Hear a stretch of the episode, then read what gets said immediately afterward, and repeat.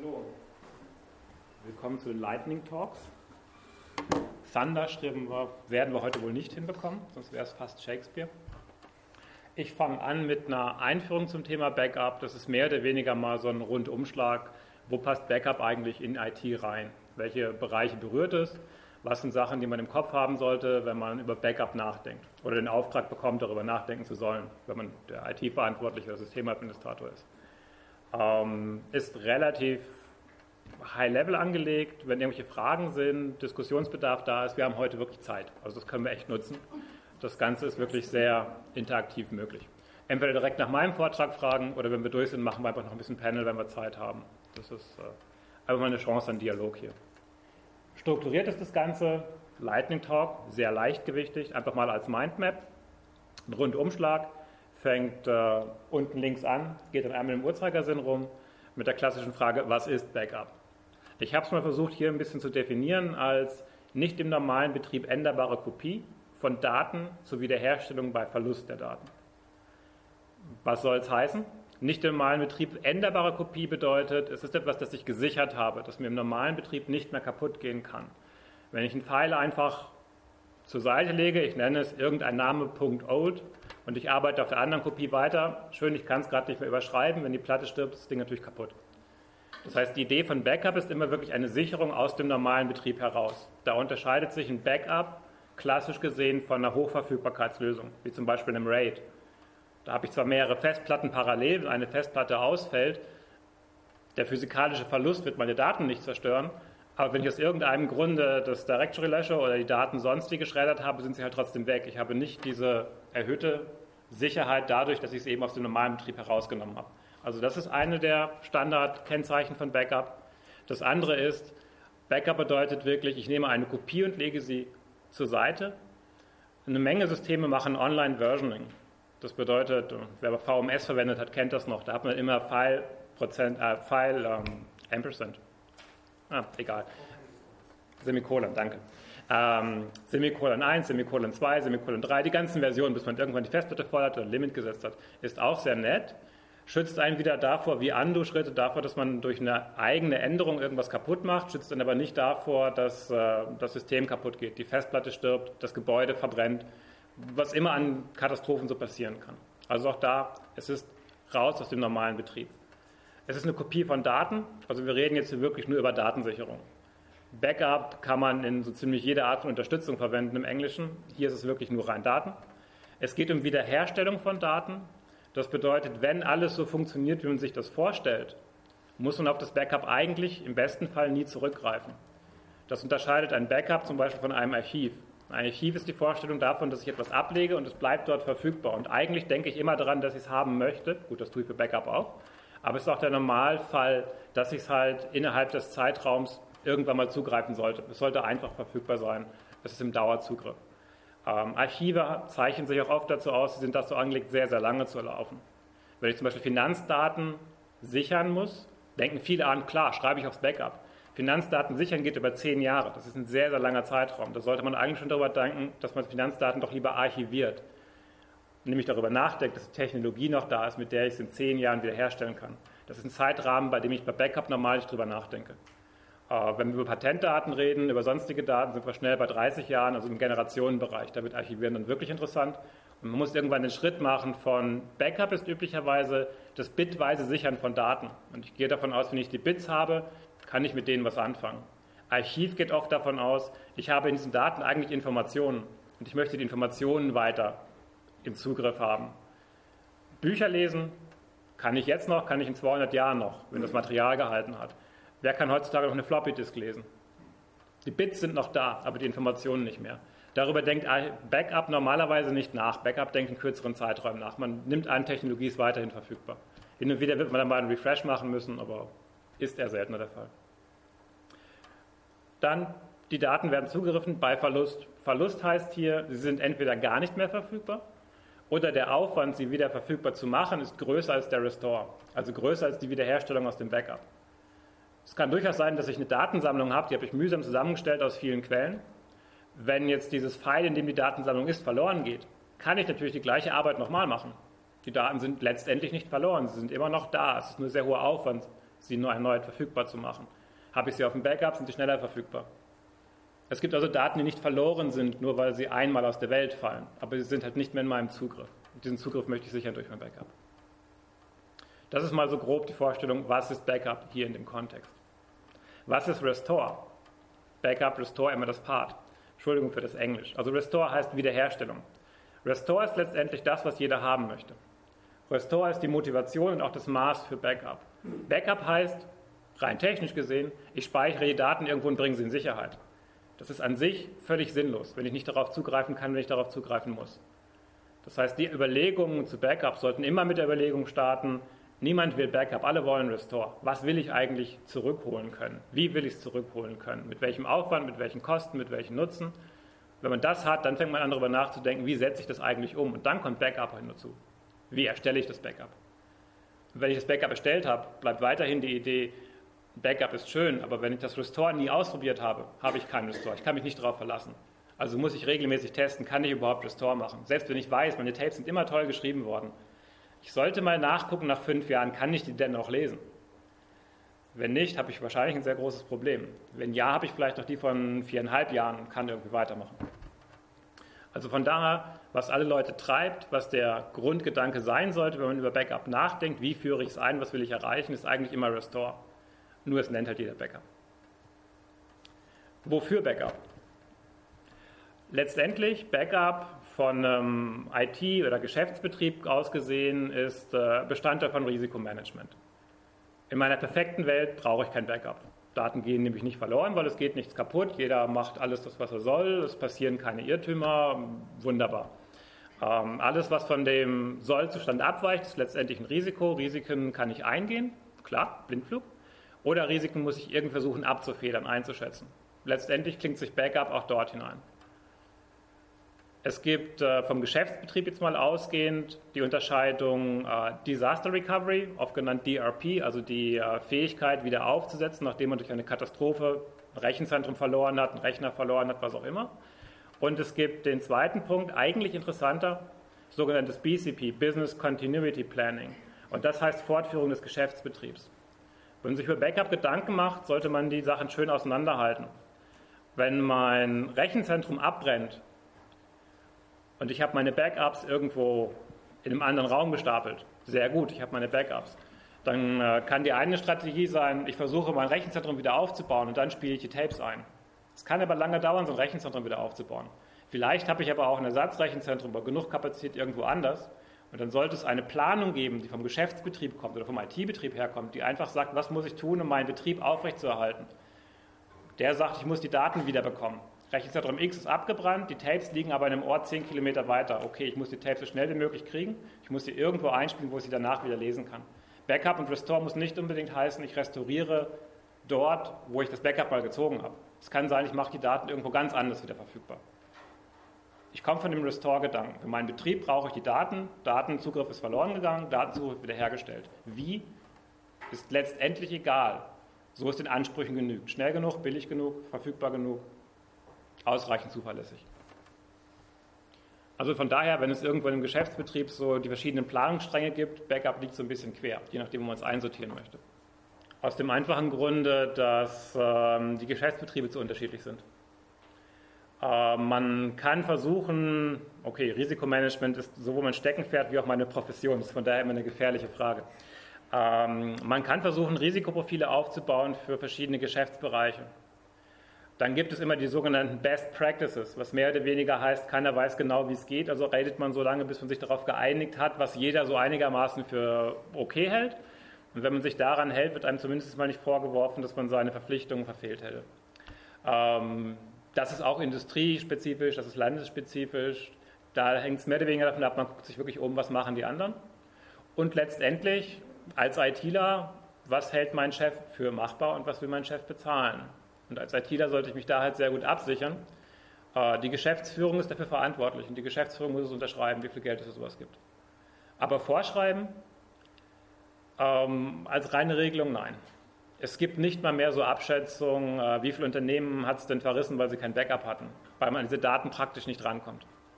Das wird nicht groß veröffentlicht. Das ist normalerweise ein Katastrophenfall das ist vielleicht mal eine Erfolgsgeschichte für einen Hersteller, wenn man viel Glück hat und der darf darüber reden. Aber es kann durchaus sein, dass einem Finanzinstitut ein Rechenzentrum abbrennt und man wird nie davon erfahren. Das, darüber redet man nicht großartig, das publiziert man nicht, es muss aber funktioniert haben. Ähm, es gibt ein Stückchen weit externe Regulierungsanforderungen, zum Beispiel im Finanzbereich, wo die entsprechende Regulierungsbehörde hingeht und einfach sagt, du als Bank bist ja, systemwichtig, wir kennen dieses schöne Wort, gibt es aber schon länger. Äh, du musst in der Lage sein, deinen Geschäftsbetrieb innerhalb von x Tagen wieder normalisieren zu können. Ansonsten werden wir dich einfach aus dem Geschäftsbetrieb rausnehmen. Du bist ein zu großes Risiko. Da gibt es harte Vorschriften, die der Regulierer auch äh, überprüft wo eine Bank zum Beispiel in so einem Desasterfall den Regulierer benachrichtigen muss und ihm auch sagen muss, wenn sie angenommen mal kein Backup mehr hat. Ist für eine IT dort ein echtes Problem. Wenn da das ähm, Laufwerk ausfällt, mit dem halt die großen Daten gesichert werden, die können kein Backup mehr schreiben, müssen sie im Regulierer das sagen. Und sie müssen es fixen innerhalb von einem gewissen Zeitraum, ansonsten verlieren sie ihre Zulassung. Obwohl ihr Betrieb noch wunderbar funktioniert. Aber sie haben halt kein Backup mehr. Das heißt, sie können nicht garantieren, wieder aufsetzen zu können. Und wenn halt mal eben 5 Millionen Überweisungen verloren gegangen sind, ist es ein Problem. Aber das ist schon sehr, sehr speziell. Ähm, generell, nein, kann man nicht. Wäre ein interessantes Forschungsunternehmen, wird aber wie immer an der Datenverfügbarkeit scheitern, leider. Und das sage ich als jemand, der mit einer Firma zu tun hat, die durchaus auch Backup-Systeme anbietet. Nun ja, ähm, letztendlich Geschäftsbetrieb, wie er es schon sagte, Kosten-Nutzen-Abschätzung. Ähm, Kosten klingt immer sehr nach Geschäftsbereich, gut, aber letztendlich für jeden von uns, selbst im Privatbereich, Zeit ist auch Kosten. Wie viel Zeit möchte ich investieren, um irgendwas zu tun? Ist es mir das eigentlich wert? Ähm, läuft immer darauf hinaus, das ist mehr oder weniger eine Checkliste, die ich da aufgebaut habe, so ein Stückchen weit. Wo möchte ich Backup machen? Was für eine Zielgruppe habe ich? Was für ein Umfeld habe ich? Was für eine Art Backup kann ich eigentlich tun? Habe ich ein sehr technisches Umfeld? Dann kann ich für einen Techniker einfache Dinge tun, die sind üblicherweise recht billig, extrem effizient, setzen aber halt einen Techniker voraus, der es tut. Habe ich eine Belegschaft oder eine Gruppe oder einen Verein, der besteht zum größten Teil aus Nicht-Techniker, kann diese Lösung einfach nicht funktionieren, auch wenn ich sie als Techniker wunderbar toll finde. Sie wird in dem Umfeld nie funktionieren. Das sollte ich also irgendwo in Betracht ziehen. Was habe ich an Möglichkeiten, was habe ich an Ansprüchen, was kann ich in der Realität wirklich umsetzen? Ähm, Gerade als IT-Verantwortlicher in der Firma, ich kann meinen Leuten die tollsten Vorschriften machen. Die Geschäftsführung kann das auch noch ganz toll finden. Aber wenn es nachher keiner tut, weil es den Leuten zu aufwendig ist, wird es nicht funktioniert haben. Und den Ärger werde ich bekommen in dem Fall, wo halt mal die Daten dann wirklich weg sind. Also in welchem Umfeld arbeite ich, was für, Umsätze, was für Sachen kann ich wirklich umsetzen. Skalierung, wie groß bin ich, welche Datenmengen muss ich sichern können. Ähm, heutzutage externe USB-Platte für die meisten, die zu Hause sind, kein Problem, kopiere ich einfach rüber. Das funktioniert sogar vielleicht in der kleinen Firma noch ganz gut mit irgendwelchen Laptops von mobilen Arbeitern. Habe ich eine große Firma, ich habe 5000 Vertriebsmitarbeiter da draußen irgendwo, die Geschäftsdaten auf ihren Rechnern haben, Geschäftsabschlüsse auf ihren Rechnern haben, da sieht mein Backup-Konzept vielleicht schon ganz anders aus. Weil 5000 externe Festplatten als IT-Organisation unterstützen zu müssen, ist ein Albtraum. 50 kann man vielleicht drüber reden. 5000, das will man nicht haben. Da ist jedes einzelne Gerät schmerzhaft und sehr teuer. Da kann ich also mit einem Mal ganz andere Finanzmittel investieren für ein zentrales Backup. Sehr unterschiedliche Umsätze, muss man sich einfach gucken, was geht. Ähm, es gibt auch da eine ganze Menge verschiedene Produkte auf dem Markt, sei es jetzt, äh, gut, Produkt heißt es auch mal Non-Commercial Geschichten. Eine Menge verschiedener Ansätze. Letztendlich muss man gucken, was passt. Verlustszenarien, klar. Was sind eigentlich die Bedrohungen, die Risiken, gegen die ich mich absichern möchte? Was kann mir verloren gehen? Auf welche Art und Weise kann es mir verloren gehen? Und was bedeutet das wirklich für mich? Wie in der Intro schon angedeutet. Es gibt Daten, die sind das Wichtigste, was ich mehr oder weniger habe. Da muss natürlich das Backup extrem gut sein, muss in der Lage sein, das Risiko einigermaßen abfangen zu können. Wenn es meine Existenz ist oder meine komplette Geschichte ist, das Fotoalbum meiner Kinder, wenn ich das nur einmal auf einem Rechner habe, das sollte ich sehr, sehr gut sichern. Gut, sind wir wieder bei Archivieren, aber halt auch Backup. Ähm, andererseits, ich habe irgendwelche Daten, was weiß ich, Vertriebsdaten auf den Rechnern von meinen Mitarbeitern. Das sind letztendlich Preislisten. Wenn die die nicht ändern, die muss ich nicht 5000 Mal backuppen. Wenn das Ding verloren geht, der kriegt eine neue Installation obendrauf, fertig.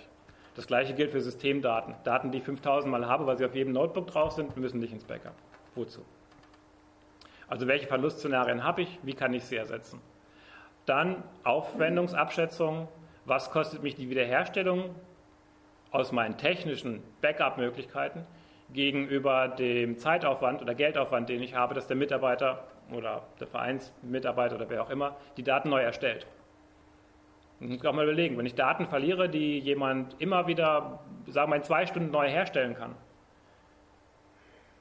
Für zwei Stunden Zeitgewinn mache ich kein großes Backup-Konzept, das lohnt sich nicht. Soll er sich halt hinsetzen, hat halt Pech gehabt, investiert nochmal zwei Tage, äh zwei Stunden, was soll's. Wenn es meine komplette Diplomarbeit ist, ja, dann ist ein Jahr den Bach runter, das ist ein echtes Problem. Aber wenn es nur Daten sind, die halt einen Nachmittag in der Bibliothek waren, na Gott, mein Gott, dann sitze ich halt nochmal einen Tag in der Bibliothek. Also auch da ist einfach Abschätzung. In jedem Bereich.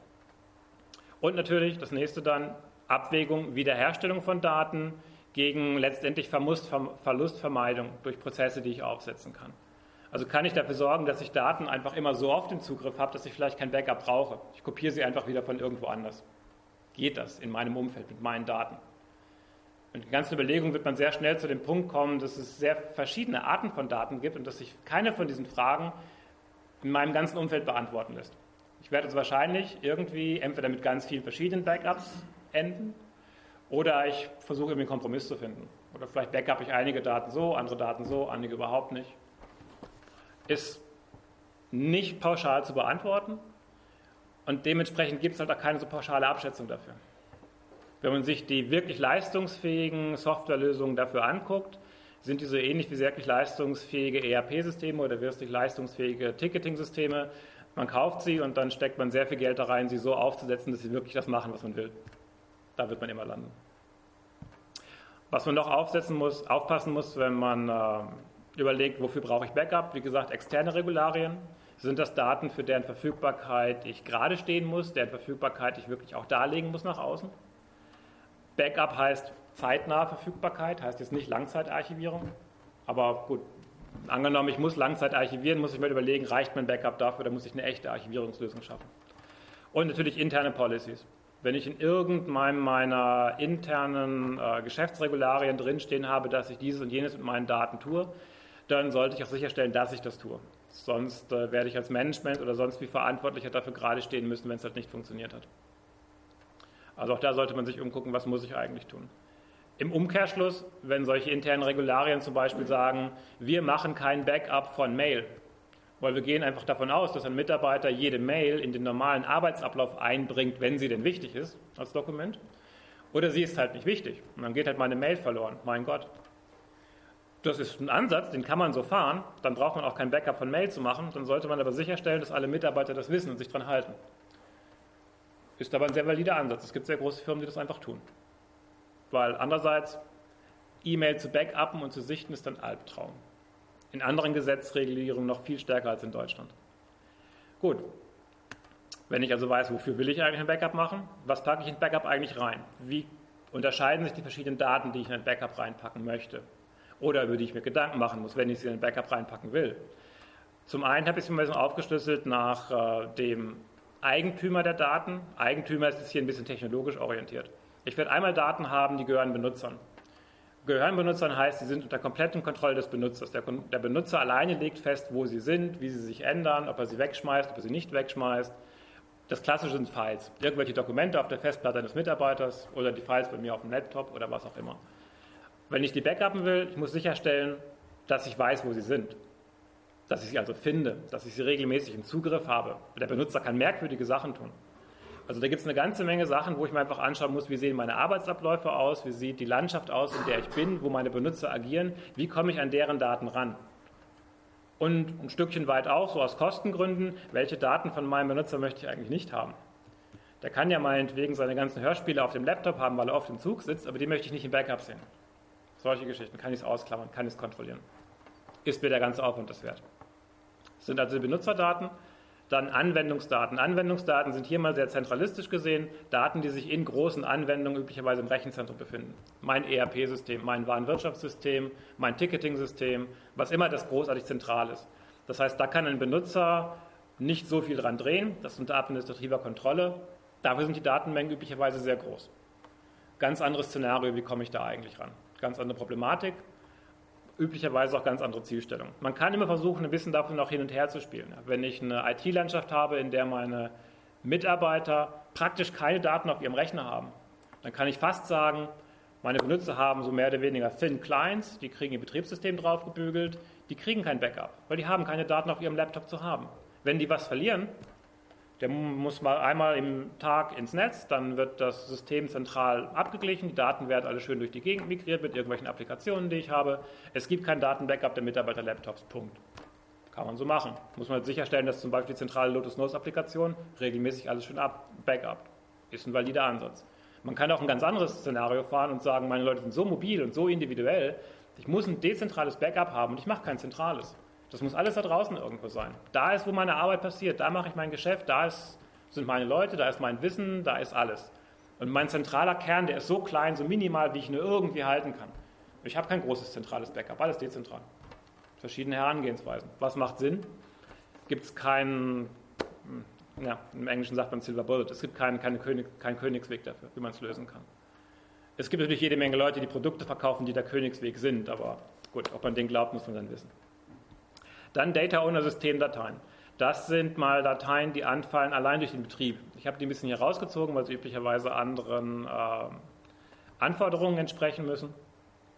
Beziehungsweise das sind Daten, die mein Betrieb selber ermöglichen. Mein Betriebssystem zum Beispiel, meine Applikationsdaten, mein Oracle. Was immer ich so in meiner Landschaft überhaupt habe. Das ist also nicht die Anwendungsdaten, das sind keine Geschäftsdaten, das ist wirklich mein Werkzeug. Aber auch das sollte ich natürlich wiederherstellen können. Ähm, je standardisierter es ist, desto einfacher. Die 0815-Installation auf meinem Notebook kann ich jederzeit von der Installations-CD restaurieren. Ist es etwas, in dem jede Menge Anpassungsarbeit gesteckt hat, dann sollte ich sehr gut backuppen, weil das kann ich nicht mal eben wieder reproduzieren. Allein das Setup, die Konfiguration eines komplexen Systems, da können man Jahre drin stecken. Na gut, selbst wenn es man Tage sind, ist das vielleicht schon zu lang. Also auch da muss ich mir überlegen, was mache ich an Backup? Wie bewahre ich sowas auf? Dann Datentypen. Wie komme ich an Daten ran? Mal abgesehen von dem organisatorischen, wie komme ich auf dem System an Daten ran? Das einfachste, was jeder kennt, die Daten liegen als Pfeile auf dem Filesystem. Kann ich mehr oder weniger einfach runterkopieren. Wenn ich es ein bisschen cleverer mache, kann ich sogar gucken, welche Daten haben sich in letzter Zeit geändert. Ich kopiere nur die. Wenn ich noch cleverer bin, kann ich gucken, welche Bereiche der Files haben sich geändert. Ich kopiere nur die Bereiche. Das ist doch ziemlich einfach. Schwieriger wird es dann mit irgendwelchen strukturierten. Jetzt sollte ich hier mal kurz rüber scrollen, wie ich gerade merke. Entschuldigung. Mit irgendwelchen strukturierten Daten oder Anwendungsdaten.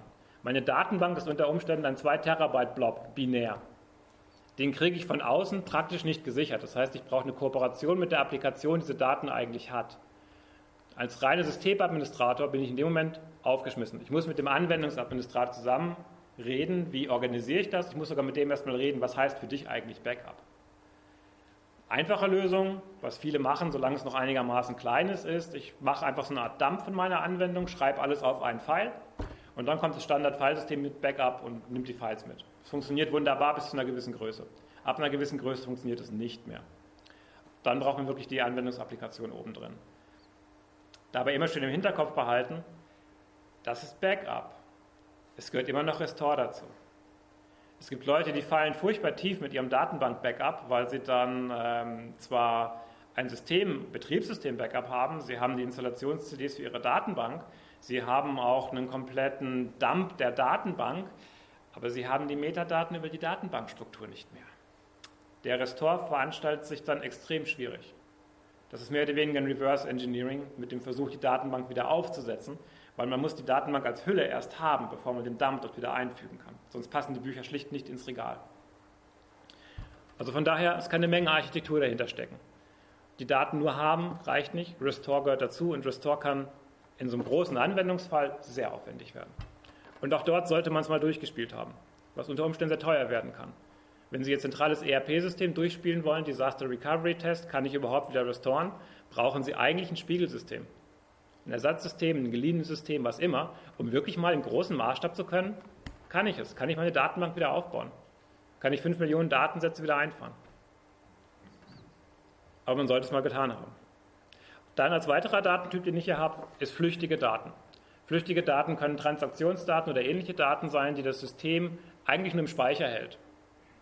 Kann es aber unter Umständen sehr lange im Speicher halten, je nachdem, wie meine Prozesse dort so aussehen.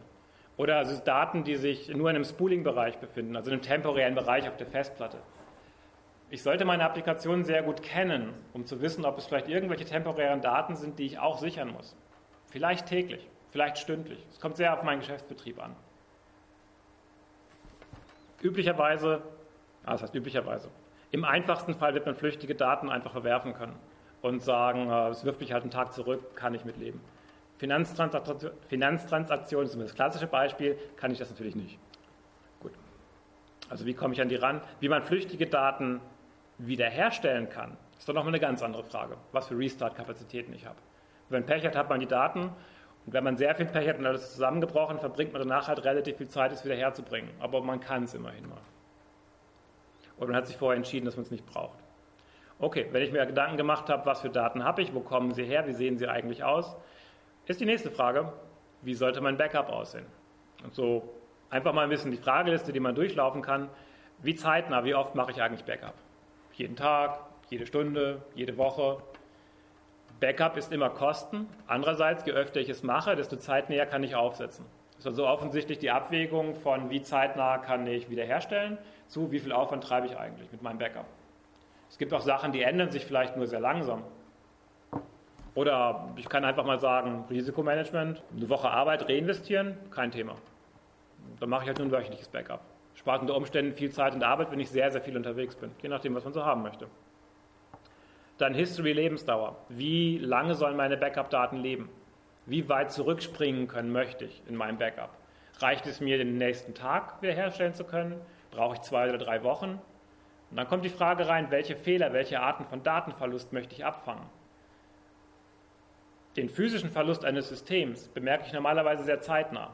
Wenn mein Rechenzentrum abgebrannt ist, wenn meine Festplatte gestorben ist, das weiß ich sehr schnell.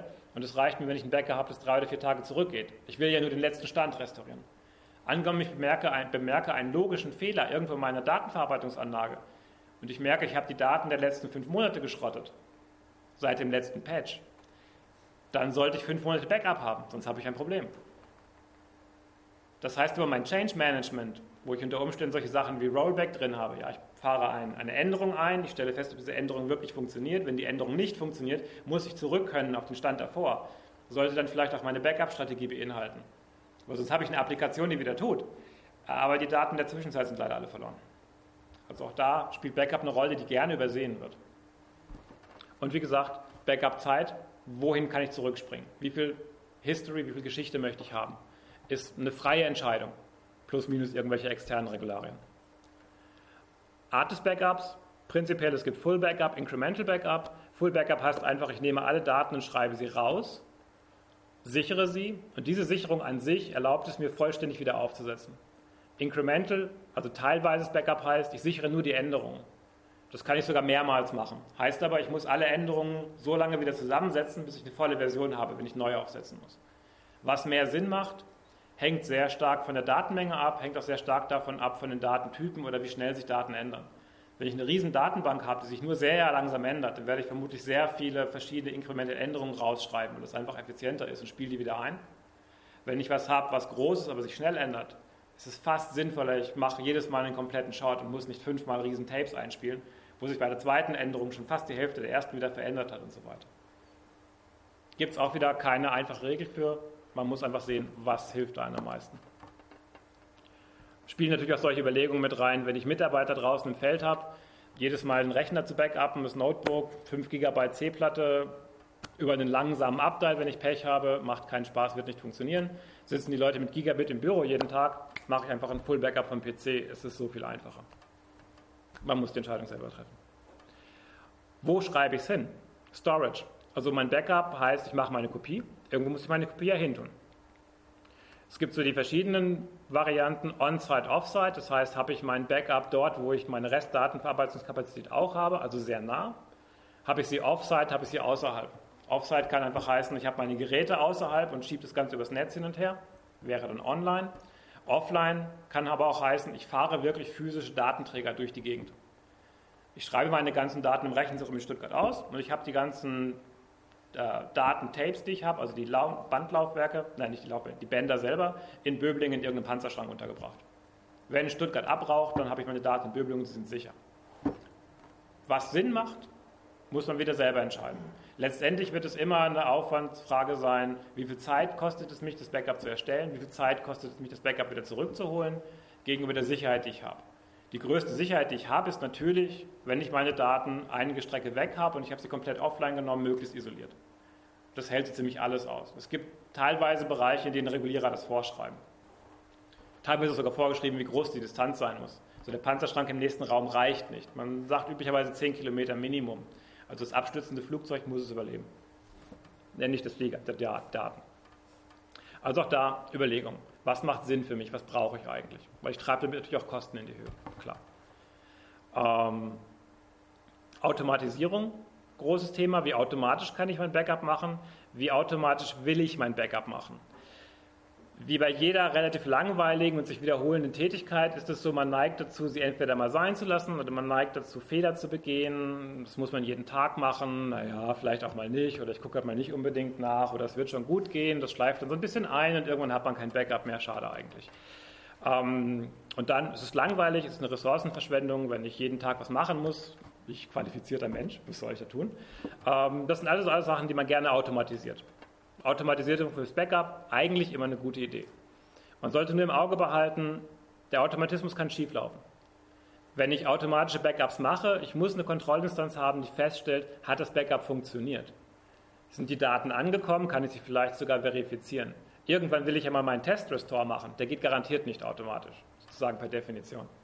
Und selbst wenn er automatisch ginge, der Automatismus, der ihn überwacht, kann wieder verloren haben. Also man muss ein bisschen die Abwägung treffen, wie viele Tests brauche ich eigentlich, wie viel kann ich automatisieren. Ähm, oder auch ein Stückchen weit, wie prozessorientiert ist mein Umfeld. Wenn ich mit Vertriebsmitarbeitern arbeite, dann werde ich versuchen, mein Backup sehr viel höher zu automatisieren, als wenn ich im militärischen Bereich arbeite. Weil im militärischen Bereich kann ich relativ gut davon ausgehen, ich habe ein Vier-Augen-Prinzip, wenn ich da klare Richtlinien habe, das wird durchgezogen. Das funktioniert. Wesentlich zuverlässiger als, zuverlässiger als der Automatismus. Also auch da ist, was ist mein Umfeld? Wie sehen Dinge aus? Ähm, Automatisierung, wie gesagt, Test of Restore ist üblicherweise nicht automatisierbar. Wenn man das Ganze so als richtig schöne Feldübung machen möchte, nach dem Motto, ich laufe rein, drehe den Schalter im Rechenzentrum um und schreie ganz laut Katastrophenübung, es gibt Kunden, die machen sowas, äh, dann ist das sicherlich nicht automatisierbar. Das ist der wirkliche Härtetest, nur der ist richtig aussagekräftig. Ähm, den muss ich hin und wieder mal so machen. Also es wird in der Regel nicht ganz ohne automatische Komponente gehen. Und dann ein weiteres Steckenpferd von mir, beziehungsweise meine Profession, Sicherheitsaspekte von Backup, Security. Es finden die Standard-Sicherheitsbedenken äh, Anwendung. Also ich muss bei einem Backup natürlich sicherstellen, dass die Daten wirklich die Daten sind, die ich abgespeichert habe, wenn ich das Ganze mal wieder zurückziehe. Zum einen, ich möchte keine Datenfehler haben, weil das Tape irgendwie äh, zu viel Höhenstrahlung bekommen hat oder zu heiß geworden ist. Aber es sollte auch niemand mit dem Backup dumme Dinge getan haben. Das könnte jemand manipuliert haben. Es wäre sehr schlecht, weil ich muss sicherstellen, dass die Daten, wenn ich sie wieder eingespielt habe, genauso vertrauenswürdig sind wie vorher. Manchmal spiele ich sie sogar genau deswegen ein, um Vertrauenswürdigkeit wiederherzustellen. Denn eine der möglichen Arten von Datenverlust ist, mein System wurde kompromittiert. Jemand war auf meinem System drauf, dem ich nicht traue, der konnte Daten ändern. Er hat es vielleicht getan. Wie stelle ich das fest? Eigentlich nur, indem ich meine Daten gegenüber einer gesicherten, vertrauenswürdigen Kopie vergleiche. Das ist mein Backup. Wenn ich dem Backup nicht trauen kann, weil ich keine Ahnung habe, wann habe ich es eigentlich geschrieben oder es ist nicht kryptografisch gesichert, vielleicht war es online, der Hacker hätte auch das Tape lesen können, verloren. Also auch da muss ich mir Gedanken machen, welche Art von Absicherung brauche ich für die Integrität meiner Daten. Und die Authenticity, also wie authentisch sind diese Daten? Sind es wirklich die, die ich geschrieben habe? Sind sie noch okay? Sind es die, die ich geschrieben habe? Wie vertraulich sind meine Daten? Wenn das das Backup meiner kompletten Firmendatenbank ist, dann ist mehr oder weniger mein Geschäftsbetrieb auf diesem Tape. Alle Daten, die ich habe, meine Kunden, meine Kosten, meine Mitarbeiter, Adressen, Lieferverträge, Verpflichtungen, Schulden, welche Skelette ich auch immer in meinem Schrank so aufbewahre, sollte also auch gesichert sein. Kann ich kryptografisch sichern, kann ich mechanisch sichern, physisch sichern, durch Prozesse sichern. Man sollte auch da halt die gleichen Sicherungsmaßnahmen sich überlegen, die man für seine laufenden Systeme auch hat. Offsite-Backup klingt sehr toll. Das Ganze ist in irgendeinem Büro in Böbling untergebracht. Es sollte dann vielleicht auch mindestens genauso einbruchsicher sein wie mein Datenzentrum. Sonst gibt es ein Problem. Und natürlich Verfügbarkeit. Gut, das ist der letzte Punkt da, aber Verfügbarkeit bei Backup ist irgendwie selbsterklärend. Ein Backup, das nicht zugreifbar ist, ist kein Backup, weil ich habe keinen Restore und ohne Restore kein Backup. Gut, das ist mal so der wilde Lauf durch Backup als was muss ich beachten, was kann ich beachten, vielleicht ein Stückchen, was kann ich falsch machen. Ich habe ziemlich genau eine halbe Stunde gesprochen, das hat funktioniert. Ähm, Fragen dazu? Danke, sehr guter Punkt und das hat mir gefehlt. Okay, also es wird eine zweite Version dafür geben zum auf den Server legen, wo der Punkt dann noch drin ist. Stimmt. Wie lösche ich eigentlich Dinge aus dem Backup? Ist nämlich gar nicht so einfach. Ähm, momentan scheint die übliche Herangehensweise zu sein, dass man sagt, ähm, ich lösche Daten in so einem Umfeld, in dem ich sie nicht mehr verfügbar mache. Ähnlich wie eine Datenbank. Auch in der großen Datenbank, die online ist, wird Löschen technisch letztendlich dadurch realisiert, dass ich das Ding als nicht mehr verfügbar kennzeichne. Aber ich lösche sie nicht wirklich hart, indem ich jetzt die Datensätze mit Nullen überschreibe. Man wird sich da auch was Ähnliches versuchen rauszureden. Es kommt letztendlich darauf an, wie hart die Vorschrift ist und wer diese Vorschrift wie versucht durchzusetzen. Ist eine sehr weiche Antwort, ich weiß. Gut, wenn es sonst keine Fragen mehr gibt, dann bedanke ich mich für die Aufmerksamkeit. Oh, wie gesagt, wir haben heute Zeit, wir sehen uns vielleicht noch später. Ich gebe weiter.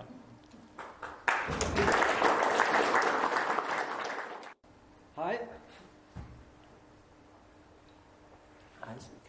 Ja, jetzt haben wir gerade gehört, wie man, wie man was Backup ist, wie, wie das alles funktioniert. Ähm, sehr, sehr in der Tiefe. Äh, nee, sehr, sehr weit gestreut. Äh, ist sehr, sehr akademisch aufgezogen äh, vom, vom, vom Blickwinkel. Ich will heute darüber reden, wie man sich irgendwie die Hände schmutzig macht und die Sache irgendwie erledigt bekommt. Zu einem, zu einem Budget, das quasi nicht existent ist. Also es ist so, so der, eher, eher der, der Hands-on-Ansatz und äh, mit viel Schmuddelkram. Ähm, eine saubere Lösung kann ich nicht bieten. Ich hoffe, dass die vielleicht äh, im nächsten Talk mit, mit R-Snapshot noch kommt. Ähm, die Lösung, die ich vorstelle, funktioniert. Ich habe es selbst gesehen in, in, Unternehmen und sie hat bei den, bei den Mitarbeitern zu einer Veränderung geführt, wie sie selbst mit Daten umgegangen sind. Also wenn man, wenn man einmal einen, einen vernünftigen Restore gemacht hat und nicht die ganze Zeit herumrennt und so tut, als, als wäre gerade die Welt untergegangen, sondern wenn man sein Handwerk beherrscht und eben weiß, okay, jetzt machen wir das und das und das und dann läuft das alles wieder, dann gehen die User auch entspannter um. Und ich persönlich muss sagen, aus meiner täglichen Arbeit, ich finde das gut, wenn, wenn die Leute, für die ich verantwortlich bin, eben irgendwie als IT-Mensch oder als Teamleiter, wenn die entspannt arbeiten können. Wenn die auch Fehler machen können, weil wer keine, wer keine Fehler macht, der arbeitet nicht. Ja. Und da ist Backup oder Archivierung, das sind zwei Felder, die immer wieder miteinander überlappen. Das lässt sich auch nicht, glaube ich, letztendlich wirklich final klären. Ähm, da ist Backup einfach eine riesige Hilfe, einfach auch wirklich für die, für die, für die Mitarbeiter. Oder für alle, die äh, irgendwie Zeug machen. Die beste Funktion ist einfach Steuerung Z oder Apfel Z oder äh, eben Doppelpunkt U. Ähm, Worum es mir, mir ging, äh, war, ich wollte eine Lösung, mit der ich sehr, sehr viele Einzelschritte oder Unterversionen backuppen konnte oder ich glaube, das läuft immer noch. Ich bin aber nicht mehr in einem Unternehmen tätig. Äh, kann jetzt auch keine Namen nennen, habe ganz fiese NDAs unterschrieben. Ist jetzt einfach so, aber ich glaube, das läuft immer noch und die User sind immer noch ganz happy. Äh, es ging mir darum, Einsatzort war, war äh, Kreation. Also es wurden, wurden viele Daten erzeugt, auch große Daten, Bilddaten, Layoutdaten, zusammen noch irgendwie mit einem Haufen Source Code, der dann auch rumschwirbelte. Das heißt, das Backup musste auch so ausgelegt sein, dass es unterschiedliche Daten und nicht nur Files äh, wirklich sichern konnte. Mein Ansatz geht dahin, dass ich sage, ich möchte minimale atomare Versionsschritte backuppen. Dafür gebe ich ein bisschen Komfort auf, indem ich sage, hey, ich brauche keine fünf Jahre, nicht mit dem Verfahren. Das heißt, ich beschränke mich auf, ich möchte eine Woche, aber dafür alle fünf Minuten Backup haben. Das war das, also das war das Ziel, mit der das so vom, vom Mindset her. Jetzt bin ich wieder bei den Anglizismen, super. Äh, von, von, von, dem Punkt wollte ich oder musste ich oder durfte ich oder die Sache angehen. Ein ganz großer Fehler, finde ich persönlich, in, in Applikationen ist, dass man die User zwingt, einzelne Marken zu setzen. Also ich träume immer noch davon, dass irgendwann mal Applikationen so gebaut sind, dass ich einfach arbeite und später nur noch einen Zeitslider habe, wo ich jeden beliebigen Punkt wiederherstellen kann. Denn was weiß denn ich? Oder möchte ich wirklich sagen, das ist jetzt eine gekapselte Version, die richtig ist? Ich möchte einfach arbeiten. Und das dem User wirklich, wirklich abzunehmen und zu sagen, hey, ähm, macht doch einfach mal, also das kriegen wir schon hin, eine optimistische Sicht auf, äh, auf die Welt. Äh, spielt, bei, spielt bei dem äh, Backup-Ansatz ein bisschen mit. Würde ich meinen. Backup-Archivierung haben wir es, es, lässt sich einfach, einfach nicht, äh, nicht, nicht trennen, das geht nicht.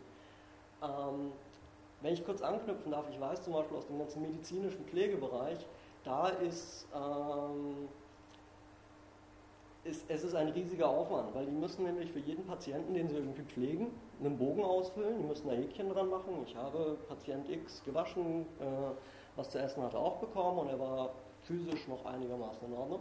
Und dann dürfen die den Kram aufbewahren. So ich kenne viele Pflegeunternehmen, die dann sagen, okay, äh, wir führen keine IT ein, weil wir haben überhaupt nicht die, die Ressourcen. Wir haben Leute, die können super mit Menschen umgehen, aber wir haben keine Menschen, die irgendwie mit Computern umgehen können. Und deshalb machen die da immer noch ihre Kreuzchen und, und unterschreiben das. Was dann dazu führt, dass man relativ große Lagerräume braucht, um diese Unmengen an Papier, also da, dagegen sollten Umweltschützer mal protestieren. Es ist wirklich, wenn man, es ist jeden Tag das Gleiche. So. Ähm, deshalb, ich würde Backup und Archivierung, ähm, ich bin da glaube ich auch zu pragmatisch. Also ich möchte einfach ein Backup haben, fünf Tage, das ist das, worüber ich jetzt rede. Äh, und die langfristige Archivierung, also ich, verla ich verlasse mich nie in der IT auf ein System, das ist eine, ist, eine, ist eine ganz blöde Idee. Das mag nämlich noch so smart sein und noch so fantastisch gut funktionieren, äh, es, wird, es wird ausfallen. Was schief gehen kann, geht schief. Und dass zwei Dinge schief gehen, naja, es wird auch eintreten, nur vielleicht bin ich dann A, nicht mehr im Unternehmen oder ich habe die Chance, äh, dass es jemand anderem passiert, aber zumindest nicht mir. Das heißt, ich möchte die Risikoabschätzung, das Risiko so klein machen, äh, dass ich A aus dem Schneider bin und B, dass es meinen Usern gut geht. Backup heißt für mich nicht, einfach alles zu kopieren.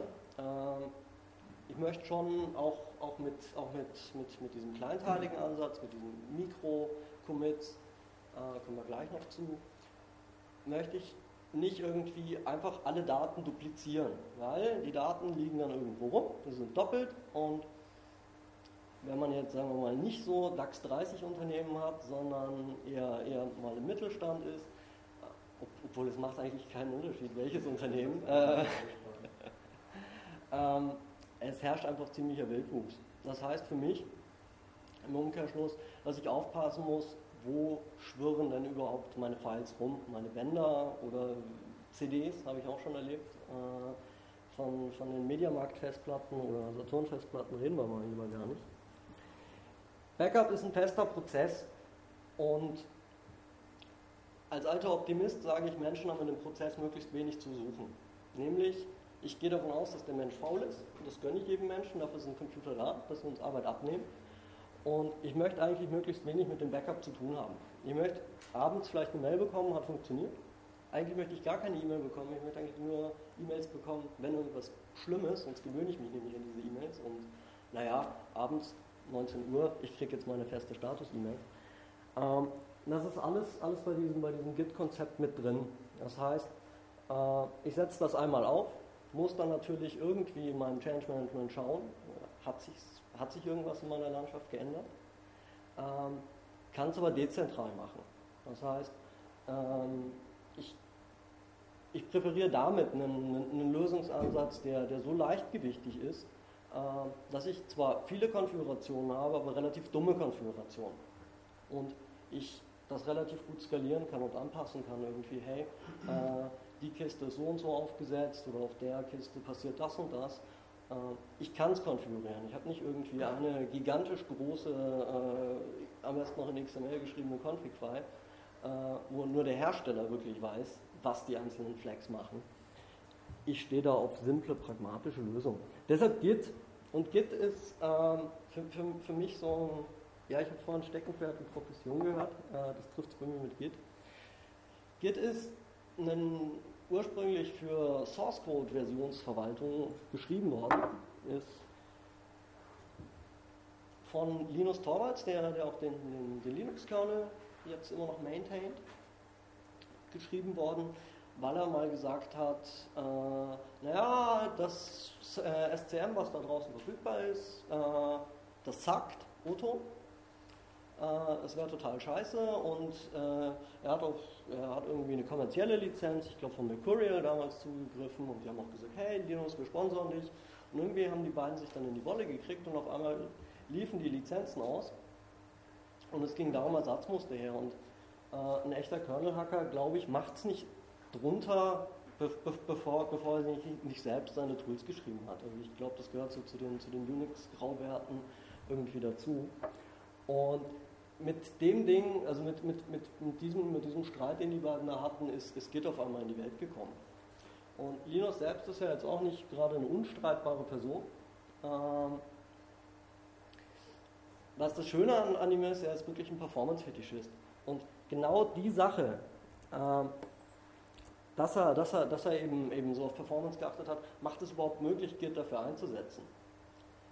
Git ist anders als jetzt, sagen wir mal, ähm, Subversion oder diese, also wie, wie die Oldschool-Versionsverwaltungen äh, alle heißen, RCS gibt es ja auch noch, äh, ist kein zentrales System. Das heißt, ich habe nicht irgendwo einen, einen festen Server, dem ich irgendwie vertraue, der irgendwie irgendwo im Netz rumhängt, sondern es ist ein dezentrales System. Das heißt, jeder Teilnehmer hat selbst die vollständige Versionshistorie mit bei sich. Das heißt, um anzufragen, welche, welche Änderungen zwischen A und B hat es denn gegeben, muss ich nicht erst den Umweg übers Netz gehen. Es ist ganz, ich muss ein bisschen weiter leider ausholen, weil es ist ganz wichtig, sonst, sonst versteht man nicht, was, was, wir, was wir später irgendwie machen. Das heißt, jeder, jeder Client hat eine vollständige Versionshistorie äh, mit dabei und kann somit alle Operationen auf der, auf der, auf dem, äh, auf der lokalen Maschine machen. Ja. Ähm, dazu wird ein bisschen Overhead äh, in Kauf genommen, aber wir bekommen nachher eben eine, eben eine, Performance, die echt gut ist. Ein paar andere Sachen, die, die, noch, die noch bei Git mit drin sind, das ist zum Beispiel, ähm, Git speichert ja in einzelnen äh, es ist alles ein bisschen, ein bisschen schwarze Magie, wenn man, wenn man sich so den Source Code durchliest. Ähm, vom, vom, Grundprinzip, es werden, werden einzelne äh, Versionsstände gespeichert und es wird immer nur ein Data gespeichert. Das heißt, ich schreibe in die erste Datei äh, ZEN, äh, in, die erste, in die erste Revision und danach, ich weiß nicht, ändere ich das E zu einem Y und dann wird einfach nur die Differenz gespeichert. Das heißt, an Position 1, äh, ich fange bei 0 an zu zählen, wird E durch Y ausgetauscht. Dadurch muss ich nicht irgendwie das ganze Wort zentral austauschen, sondern ich habe nur ein Byte und das spart mir später auch Speicherplatz. Das ist nämlich auch noch so eine Sache, wenn ich 50 GB Daten äh, backuppen will, gar kein Problem, tut, tut jede, äh, jede, jede Mediamarkt-Festplatte. Wenn ich bei 50 Terabyte angekommen bin, Unternehmensdaten, die irgendwie wild herumwuchern, dann geht das auch einfach ins Geld. Und ich muss meinem Abteilungsleiter sagen, ja, ich bräuchte dann noch, doch noch irgendwie ein paar mehr Mediamarkt-Festplatten, das ist ein Problem. Ähm, deshalb... Also ich bin der Meinung, der Speicherplatz kostet heute nichts mehr. Ihr Restore äh, kostet unheimlich viel Zeit, weil Sie müssen alle äh, Bänder praktisch wieder einlesen.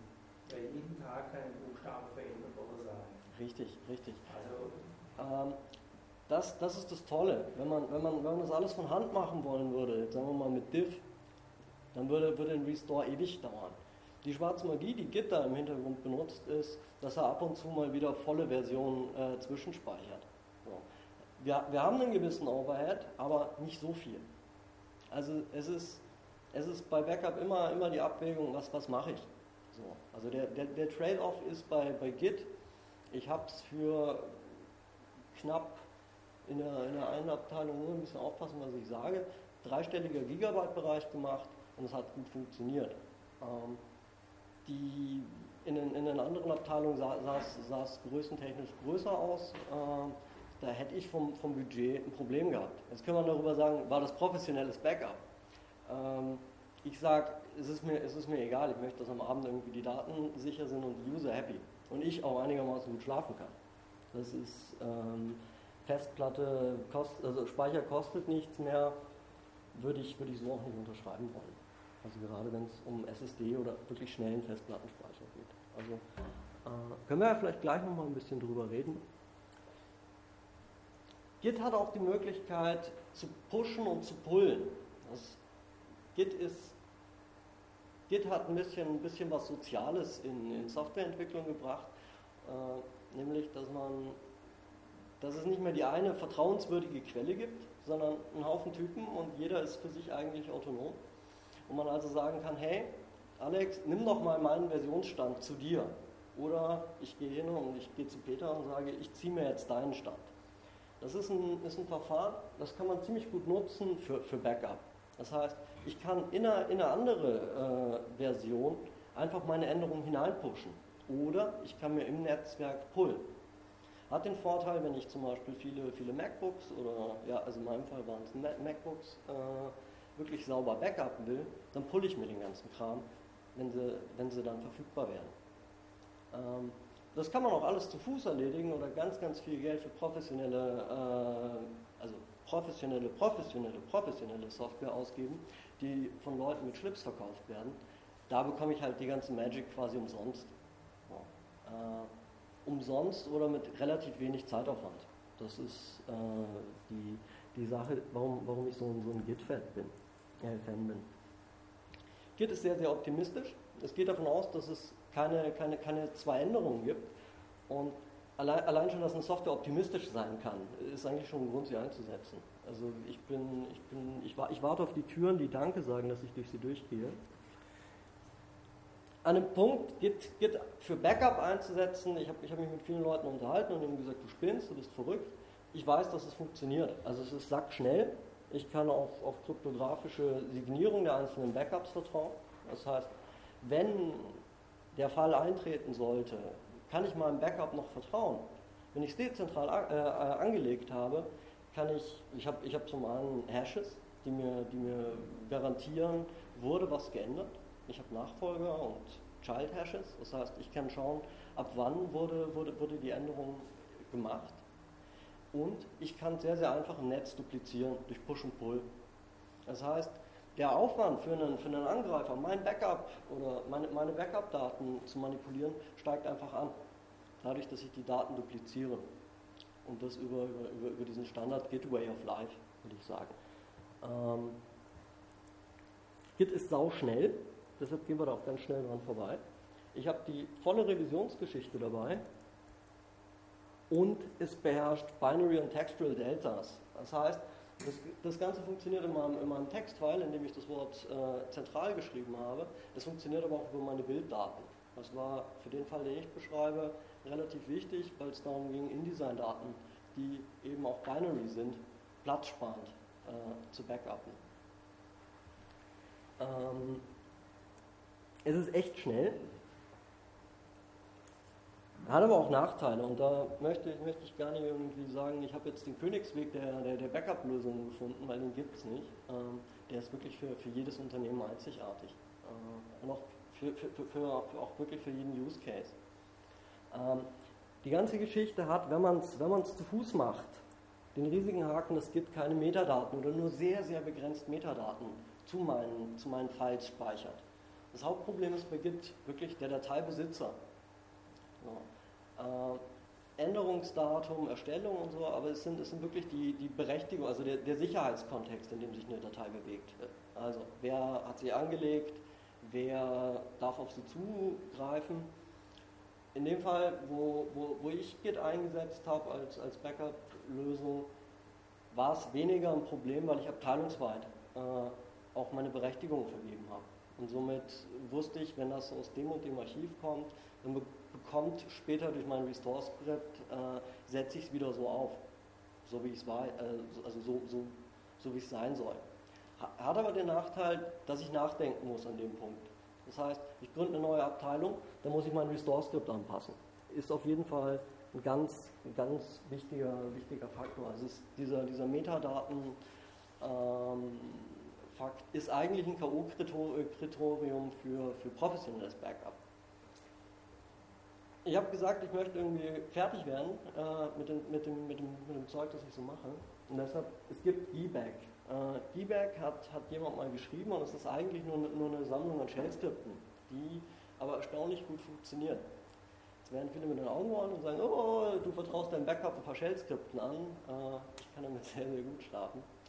Debug setzt darauf an und März, also ist, hier ist nochmal, nochmal die URL, falls irgendwie jemand ziehen will. Ja, 0.3 ist jetzt auch nicht besonders vertrauenswürdig, aber es funktioniert erstaunlich gut. Ähm, Debug setzt an und baut, ähm, wie beschreibe ich das? Quasi noch zu, zu Git äh, fügt es noch, noch Metadaten mit in die, in die Git-Repo. Das heißt, ähm, auch meine Metadaten werden wiederum als normale Dateiobjekte mitgebackupt. Klingt auf dem ersten, äh, beim, beim ersten Mal hören ein bisschen wirr, funktioniert erstaunlich gut. Damit richte ich prinzipiell mein Backup ein. Also es ist, es ist wirklich simpel, es ist wirklich leicht. Es äh, äh, integriert, wow, es integriert sich relativ gut in, in, in, in normalen Mac-Setup, auch in eine normale Unix-Kiste. Unter Windows ist es, ist es ein bisschen, äh, bisschen frickelig, aber es ist mal, wenn man, wenn man Unix-Software einsetzt, so ungewohnt, dass es frickelig wird. Das heißt, damit richte ich mein Backup ein. Und ganz wichtig, ich muss erstmal ausschließen, was, was möchte ich denn irgendwie äh, vom User nicht backuppen. Das heißt, ich kann ausschließen, irgendwie seine, seine persönliche Fotosammlung, die interessiert mich nicht, die möchte ich nicht mit backuppen. A, weil es kostet mich Zeit, es kostet mich Festplattenplatz und ich bin auf einmal für Daten verantwortlich, die ich, die ich gar nicht haben wollte. Das heißt, wenn, wenn die Daten einmal in meinem Backup drin sind, dann muss ich dem, dann, dann kommt im schlimmsten Fall noch der User und sagt, hey, du hast doch mal eine Urlaubs, äh, Urlaubsfotosammlung von vor drei Jahren. Mir ist gestern der Rechner abgeraucht, stell doch die bitte mal her. Da fordert es dann ziemlich viel Herzenskälte zu sagen, nee, mache ich nicht.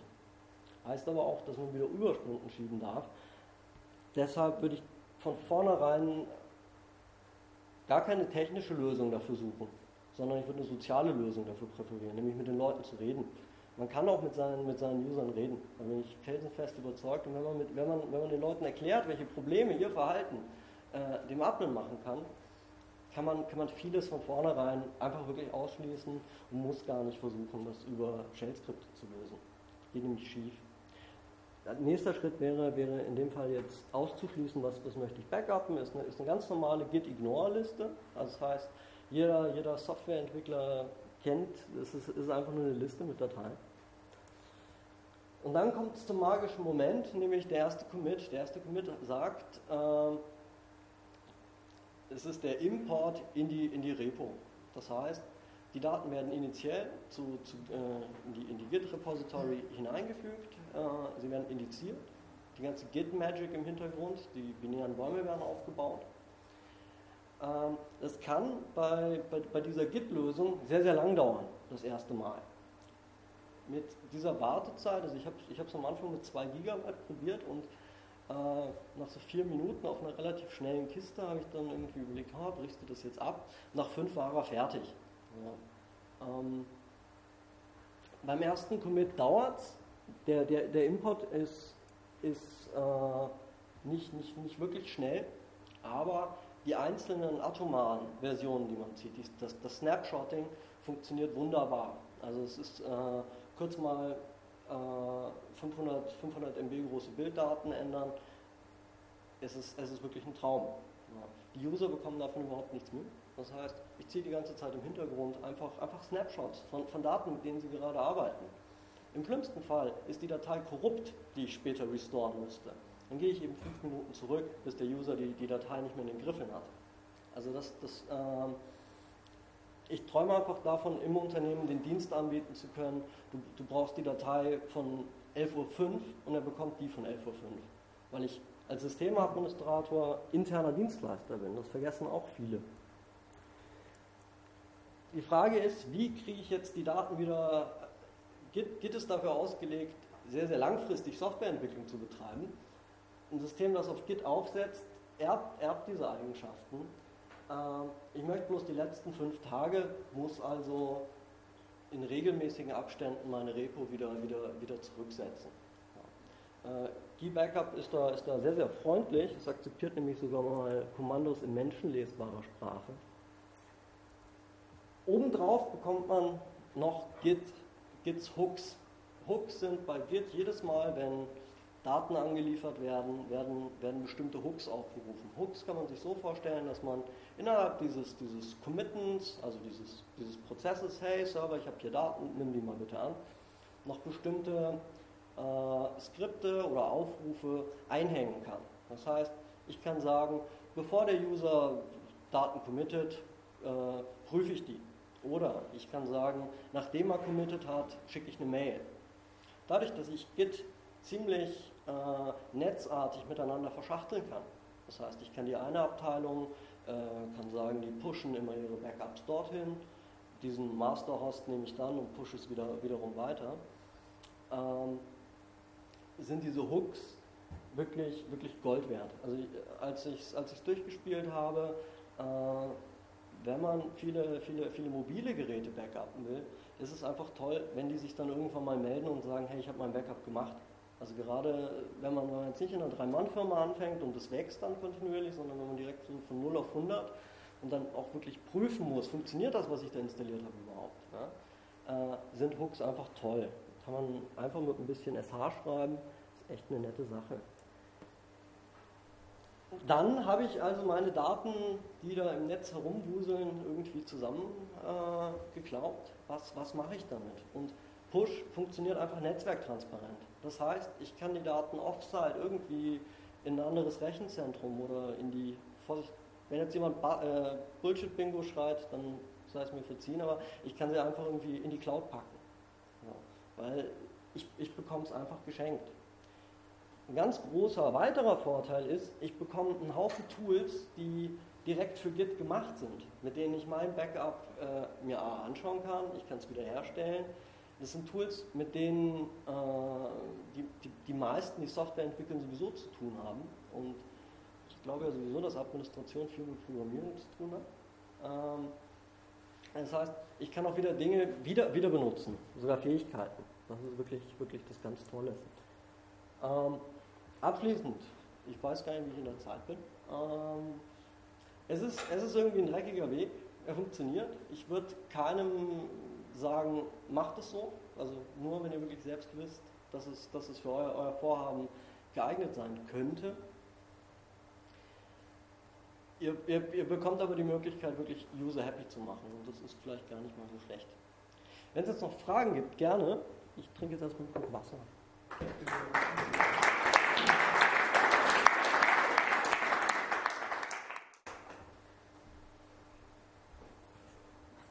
Also mein Name ist Ingo Eismann. Ich arbeite in der Stadtbücherei, dem netten Ort, wo wir uns heute Abend treffen. Und mein Vortrag ist zu dem Programm R-Snapshot. Das ist jetzt nicht sauberer oder unsauberer als andere Lösungen, sondern es ist sehr flexibel. Man kann es äh, ganz individuell, für private Backups nutzen oder auch für, für professionelle große Firmen weiter. Es hängt ganz davon ab, wie man es wie konfiguriert. Mein Ansatz ist heute zentrale Backups, also zentrale Datensicherung mit R-Snapshot. Es kommt so ein bisschen aus der Sicht des Administrators. Also ich habe einen großen Server, der hat viel Speicherplatz, der hat nachts wenig zu tun und in der Zeit kann er dann von den ganzen Clients die, oder von anderen Computern, die wichtige Daten haben, kann er dann die Daten zu sich kopieren wenn das geschehen ist, können die anderen Computer dann in Ruhe oder die Leute an den Computern weiterarbeiten und er kann es dann im Hintergrund noch auf dem Band schreiben, wenn alles da ist, dann hat man noch eine zusätzliche Sicherheit. Okay. Also das Programm, das heißt R-Snapshot, das ist auch ein GPL-Programm und im Prinzip ist es nur ein, äh, ist es nur ein äh, Frontend für zwei, drei andere kleine Programme. Es ist in es ist in äh, Perl geschrieben und verwendet hauptsächlich rsync oder rsync und für die Remote-Zugriffe SSH. rsync ist ein, äh, kennt es jemand? Den macht schon was. Okay, gut. Ich weiß nie, wie bekannt es ist. Das ist ein äh, sehr vielseitiges und konfigurierbares äh, Datei-, Kopier- und Synchronisierprogramm, was, was sehr viele Möglichkeiten und Optionen hat. SSH ist äh, Secure Shell, kennen wahrscheinlich alle. Das ist die Möglichkeit, sich auf einem anderen äh, Rechner relativ sicher übers Netzwerk einzuloggen. Und da gehören noch ein paar andere Programme dazu, mit denen man äh, beispielsweise dann auch Dateien übers Netz kopieren kann.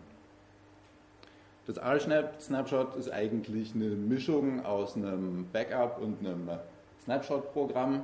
Man kann es nämlich so einrichten, dass man Snapshots macht man kann die Backup-Intervalle Backup sehr individuell konfigurieren, also stündlich, täglich und so weiter. Das hängt ganz vom Einsatzzweck ab. Also es würde auch dafür gehen, wenn zum Beispiel in einer Softwareentwicklungsfirma, wenn da viele einzelne Stände sind, dass die dann in einem kleinen Zeitintervall alle, alle gespeichert werden.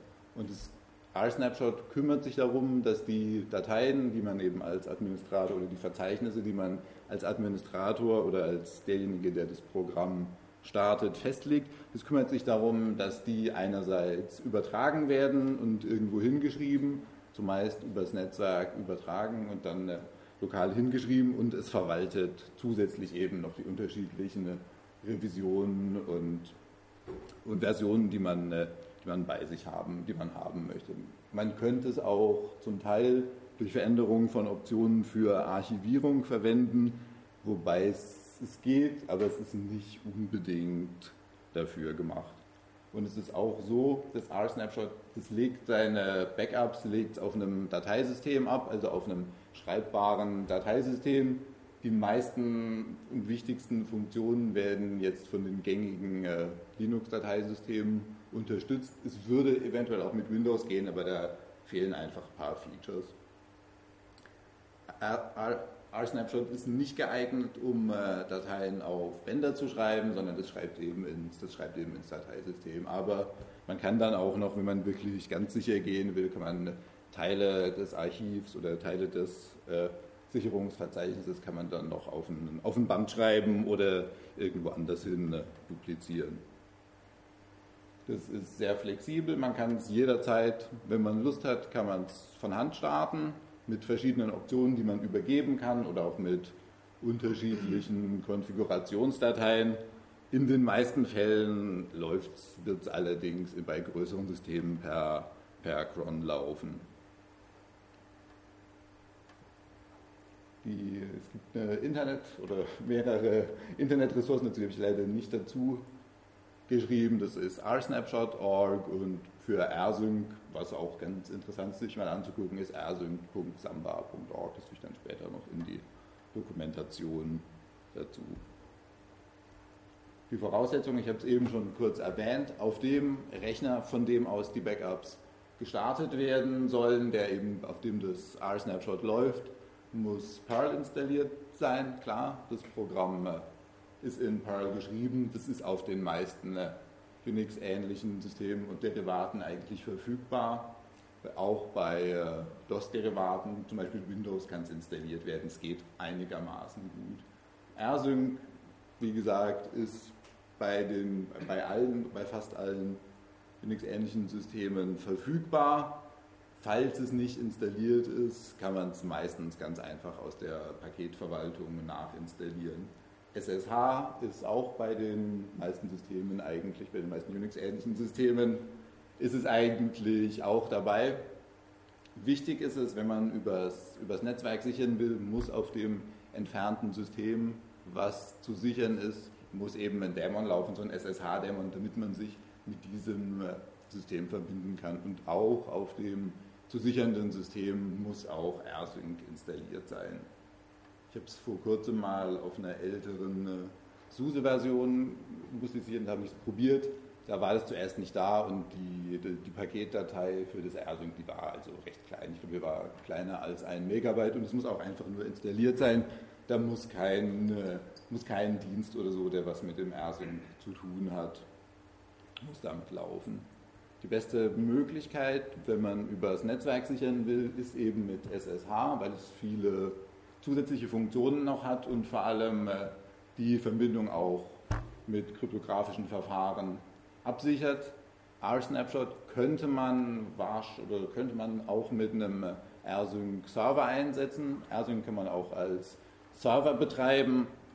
Da ist es allerdings dann äh, deutlich weniger sicher und dann sind auch die, die Zugriffe, dann kann es eben leicht passieren, dass irgendwelche Leute, wenn man sein komplettes Dateisystem, wenn man es zum Beispiel sichern möchte, wenn man das per Async der Welt zur Verfügung stellt, dass dann eben doch Leute die Daten lesen, die das nicht unbedingt sollen. Deswegen geht es zwar, ich würde aber wirklich empfehlen, das mit, äh, mit SSH zu machen. Es ist auch es ist einfacher und es ist auch standardmäßiger.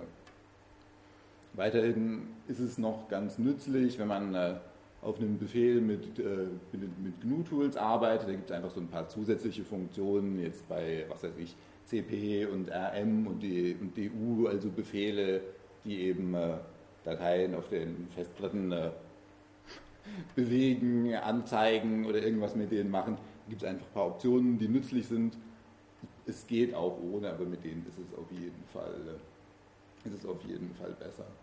Außerdem muss noch, das ist auch wieder eine relativ zentralistische Administratorsicht, muss noch auf den Hosts, auf den, äh, von denen man die Daten äh, runtersichern möchte, übers Netzwerk muss es eben so sein, wenn das Skript nicht interaktiv laufen soll, also mit cron, muss es möglich sein, dass einfach das Skript sich dort einloggt und die Daten wird, ohne dass irgendwie eine, eine, ein Passwort abgefragt wird oder so. Und es ist vorgesehen bei R-Snapshot, dass man das mit einem äh, SSH-Schlüssel ohne Passwort macht. Also es funktioniert einigermaßen, aber je nach den Sicherheitsanforderungen sollte man sich auch über die, über die Konsequenzen im Klaren sein, was das bedeutet. Es gibt auch, das möchte ich der Vollständigkeit halber noch erwähnen, es gibt auch wirklich die Möglichkeit, AirSync und SSH auf Windows laufen zu lassen. Da gibt es auch in der Dokumentation von RSnapshot gibt es auch ein relativ ausführliches How-To dazu. Es funktioniert grundlegend, allerdings fehlen dann eben äh, gewisse Funktionen und die Einrichtung kann auch eine relative, kann auch eine relative Friemelei sein. Also, wie gesagt, wenn man sich dafür entschieden hat, das zu verwenden, kann man es mit der, mit, seiner, mit der distributionseigenen Softwareverwaltung installieren. Man kann es auch, wenn man irgendwie eine ganz neue Version braucht oder nur mal vielleicht ein bisschen rumspielen will oder aus anderen Gründen, kann man das einfach auch die, kann man auch den Text und Anleitungen und so weiter als Archiv von der Internetseite von denen runterladen und dann entweder bei sich selbst ausführen oder später in irgendein Systemverzeichnis stecken. Und dann wenn man das hat, so muss man oder sollte man, äh, wenn man mit einem System, wenn man das als System Backup nimmt und vom System ausführen lässt, kann man eben die Default-Conf in die richtige Conf umwandeln und kopieren und dann äh, die entsprechenden Optionen setzen. Das gucken wir uns mal kurz an. Ich habe nämlich eine, die zeige ich einfach mal schnell. Die ist hier, also das ist die das ist die Standard-Konfigurationsdatei. Ich denke, die meisten sind relativ, haben schon mal sowas angeguckt, sind relativ bewandert damit. Das sind einfach nur die, die Default-Optionen. Es ist auch, ist auch gut kommentiert. Also ich denke, wenn man das, auch wenn man das zum ersten Mal macht, können da nicht viele, können da nicht viele unangenehme Fehler passieren, außer dass es eben vielleicht mal am Anfang nicht gleich funktioniert. Und es gibt außerdem noch eine Option, mit der man die Konfigurationsdatei auf korrekte, korrekte Syntax testen kann. Also wichtig, das ist auch oben relativ prominent hingeschrieben.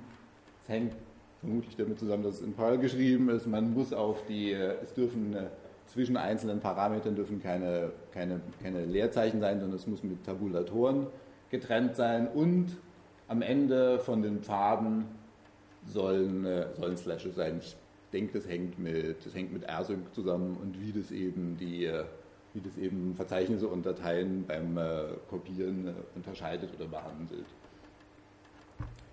Config-Datei-Version ist nicht so interessant.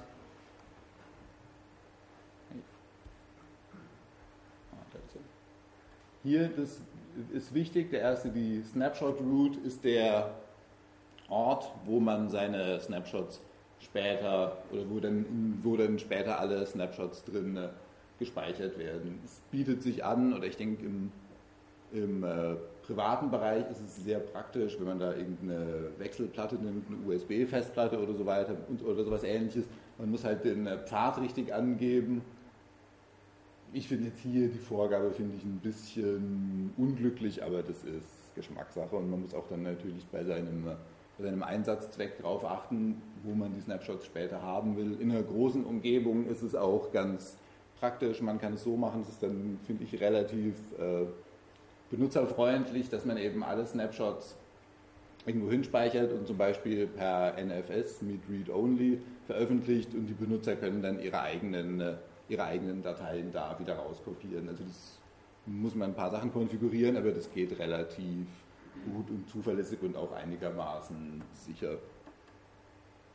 Dieser Parameter hier, ich erwähne jetzt nur die etwas spannenderen, äh, ist finde ich ziemlich wichtig, wenn man auf einem äh, Server zum Beispiel arbeitet, der immer verfügbar sein soll. Man kann zu dem Programm sagen, wenn das angegebene äh, Sicherungsverzeichnis noch nicht existiert, soll es erzeugt werden oder wenn das äh, äh soll es erzeugt werden oder wenn es im Moment nicht verfügbar ist, soll einfach das Programm äh, soll einfach das Programm enden. Und eigentlich dachte ich, naja, es ist vielleicht nicht so wichtig, bis es mir dann irgendwann mal glücklicherweise in einem Testbetrieb passiert ist, dass aus irgendeinem Grund war eine kleine Stromschwankung und die USB-Festplatte war nicht mehr gemountet und dann ist irgendein Verzeichnis eben vollgelaufen mit den, mit den ganzen Backup-Daten. Und sowas kann man, äh, kann man dadurch ganz, ganz gut verhindern, weil man möchte ja, dass irgendein Server vielleicht auch wenn der Backup fehlgeschlagen ist, dann doch noch mit seinen anderen Sachen zur Verfügung steht.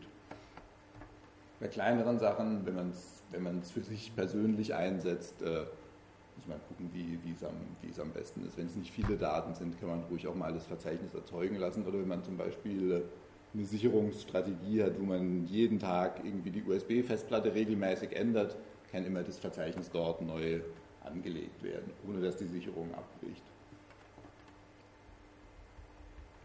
Hier, das war das, was ich vorhin schon gesagt habe mit den, mit den GNU-Befehlen, die sind ja nochmal kurz angegeben. Sie sagen hier, es gibt einfach ein paar, paar extra Features. Das, also das, das lohnt sich dann hier. SSH sollte es nicht im Standardpfad installiert sein, kann man das hier noch angeben, bei den anderen Programmen auch. Und man darf sich überlegen, bei einem größeren System-Backup oder wenn man am Anfang testet, ist es nicht schlecht, wenn man ausführliche Logs hat oder auch mal äh, viel vom Systemlogger mitprotokollieren lässt. Das wird über die, über die Einstellung mit dem mit dem Logger und später weiter unten sehen wir das noch mit, einer, mit, dem, mit dem Verbosity Level wird es, wird es eingerichtet. Ja, bla, bla. Hier bei, dem, bei der Git-Methode hieß es Hooks. Hier sind es die, sind's die Pre-Exec und Post-Exec-Skripte. Man kann also zu dem äh, Programm sagen, bevor das, bevor das Backup startet, führe bitte noch irgendwelche Befehle aus. Also das ist man kann zum Beispiel irgendwie eine Datenbank dumpen und, die, und, dann den Dump in die Sicherung schreiben. Oder was ganz praktisch ist, wenn man eh übers Netzwerk sichert, hat man ja oder muss man ja, wenn man es machen möchte, die Möglichkeit haben, sich nicht interaktiv per SSH einzuloggen. Dann kann man zum Beispiel sagen, mounte bestimmte Verzeichnisse auf irgendeinem Server oder bestimmte Dienste sollen beendet werden, damit eben die Dateien nicht gelockt sind. Das geht alles über SSH.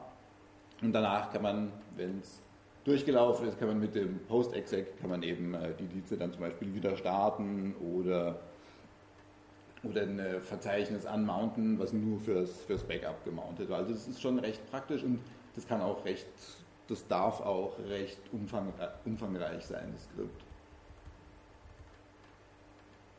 Die Intervalle sind interessant und da gibt es auch so einen kleinen äh, Fallstrick.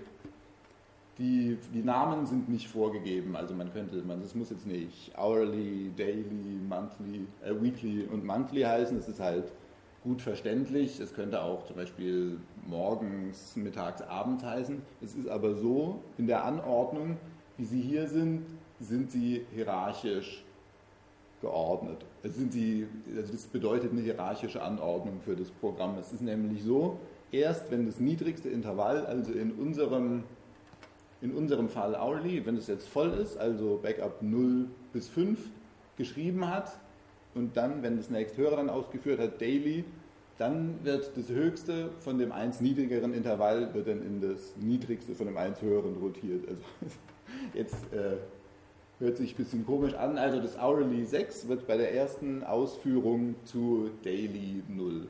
Und wenn man jetzt äh, das hourly 6 noch nicht hat und trotzdem das daily Backup ausführt, dann passiert einfach gar nichts.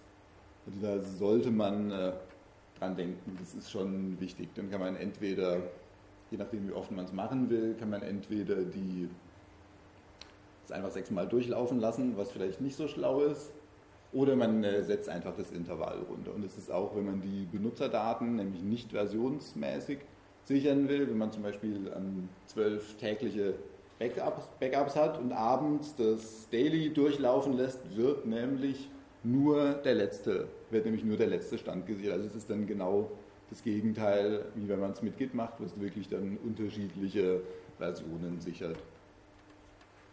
Also das ist eine ziemlich wichtige Einstellung. Hier Verbosity Level und Logfiles, je nachdem, als welcher Benutzer man es ausführt. Hier das ist relativ administratorzentriert wirklich. Man muss natürlich die äh, Schreibberechtigung haben in das Verzeichnis, wo man das Logfile reinmacht. Wir könnten uns später nochmal ein paar Beispiele angucken. Hier, da schreibe ich einfach das Logfile, wenn ich es als normaler Benutzer ausführe, muss ich halt irgendwo in ein Verzeichnis reinschreiben, wo ich die, wo ich die Schreibberechtigung habe. Äh, man kann auch noch ein Logfile erstellen, je nachdem, wie vertrauenswürdig das System ist. Es schadet nicht, aber ich habe jetzt selbst noch keinen Fall erlebt, wo dann irgendjemand versucht hätte, das, das Programm in seiner, in seiner Arbeit zu behindern. Vor allem, wenn man es auf einem zentral wieder auf einem Server laufen lässt und die anderen Hosts übers Netzwerk sichert, dann äh, kann, sich das kaum, kann sich das kaum in die Quere kommen. Wichtig sind hier noch für RSync, man kann, äh, das sind die Default-Optionen für RSync. Das A steht für den äh, sogenannten Archivmodus. Ich fasse es mal grob zusammen. Also da werden Links, symbolische Links werden als Links kopiert, die Berechtigungen werden erhalten und der Dateibesitz und Spezialdateien werden auch als Spezialdateien kopiert, also irgendwelche Gerätedateien oder so, was halt relativ wichtig ist, wenn man vielleicht mal eine, eine Komplettsystemsicherung von irgendeinem Server oder so macht. Die bleiben erhalten. Man könnte noch je nach, je nach Performance oder auch Netzwerkbreite, kann man hier noch eine Z könnte man hinzufügen, dann, dann werden die Dateien ein bisschen komprimiert vor der Übertragung. Bei den nächsten Optionen hier, da, dadurch werden Delete, werden die Dateien, überflüssige Dateien und gelöschte werden dann auch in dem Zielverzeichnis gelöscht. Numeric IDs ist für, die, für den äh, Dateibesitz Relative ist unauffällig, aber recht interessant, weil es ist so, wenn man die, die Relative-Option da drin hat, dann werden in dem Zielverzeichnis, in was man die Backups schreibt, werden immer die kompletten Pfade von dem Zielsystem. Also wenn man zum Beispiel aus dem, aus dem Host, den man sichert, irgendwie jetzt äh, Home-User ABC sichert und man hat dieses Relative da drin, dann ist das ist das Verzeichnis, was durch das Backup lokal erzeugt wird, ist dann eben äh, Snapshot Directory, Home, User, ABC zum Beispiel. Wenn man es rauslässt, dann wird nur, wird nur Snapshot Directory äh, ABC rausgeschrieben. Also muss man ein bisschen gucken, wie man es haben möchte, aber das ist, eine, das ist eine relativ wichtige Sache. Dann sind noch ein paar Async-Optionen, die sind jetzt nicht so wichtig. Dann kann man zusätzlich noch über Include und Exclude Dateien kann man äh, spezielle Sachen eben in die Sicherung äh, ein- oder ausschließen. Das wird direkt an Ersung übergeben. Je nach, je nach Einsatzzweck oder wie man das machen möchte, kann man irgendwie da 20, 20 Zeilen reinschreiben mit Includes und Excludes oder man kann es ähnlich wie bei tar, sieht man es hier, kann man es einfach in eine Datei reinschreiben und die, dann, und die dann angeben. Die wird dann ausgewertet. Ganz wichtig hier ist der Parameter Link Destination. Das, ist auch, das wird auch an Ersung übergeben. Die moderneren Versionen äh, von AirSync, eigentlich, die sind jetzt schon, äh, also es wird, glaube ich, selten jetzt noch eine, eine ältere verwendet, die unterstützen die Funktion, dass wenn eine Datei sich nicht geändert hat, also AirSync ist relativ gut auch im Erkennen, wie sich die Dateien geändert haben und was. Wenn die Datei sich nicht geändert hat, wird eben nicht der Inhalt von der Datei kopiert, sondern es wird einfach ein zusätzlicher Link im Zielverzeichnis für die, für die Datei angelegt. Und es spart sehr viel Speicherplatz, wenn man nämlich äh, es dann berechnet, man, kann, man macht dann einmal eigentlich ein komplettes Vollbackup von dem System und anschließend kommen dann nur noch die, von der, von der Datenmenge kommen nur noch die Dateien dazu, die sich dann auch tatsächlich geändert haben. Allerdings die werden dann wieder vollkopiert. Das ist auch ein Nachteil von dem Programm. Es speichert nämlich keine Deltas oder Diffs, sondern nur eben bei unveränderten Dateien Hardlinks und sonst wird wieder die komplette Datei kopiert.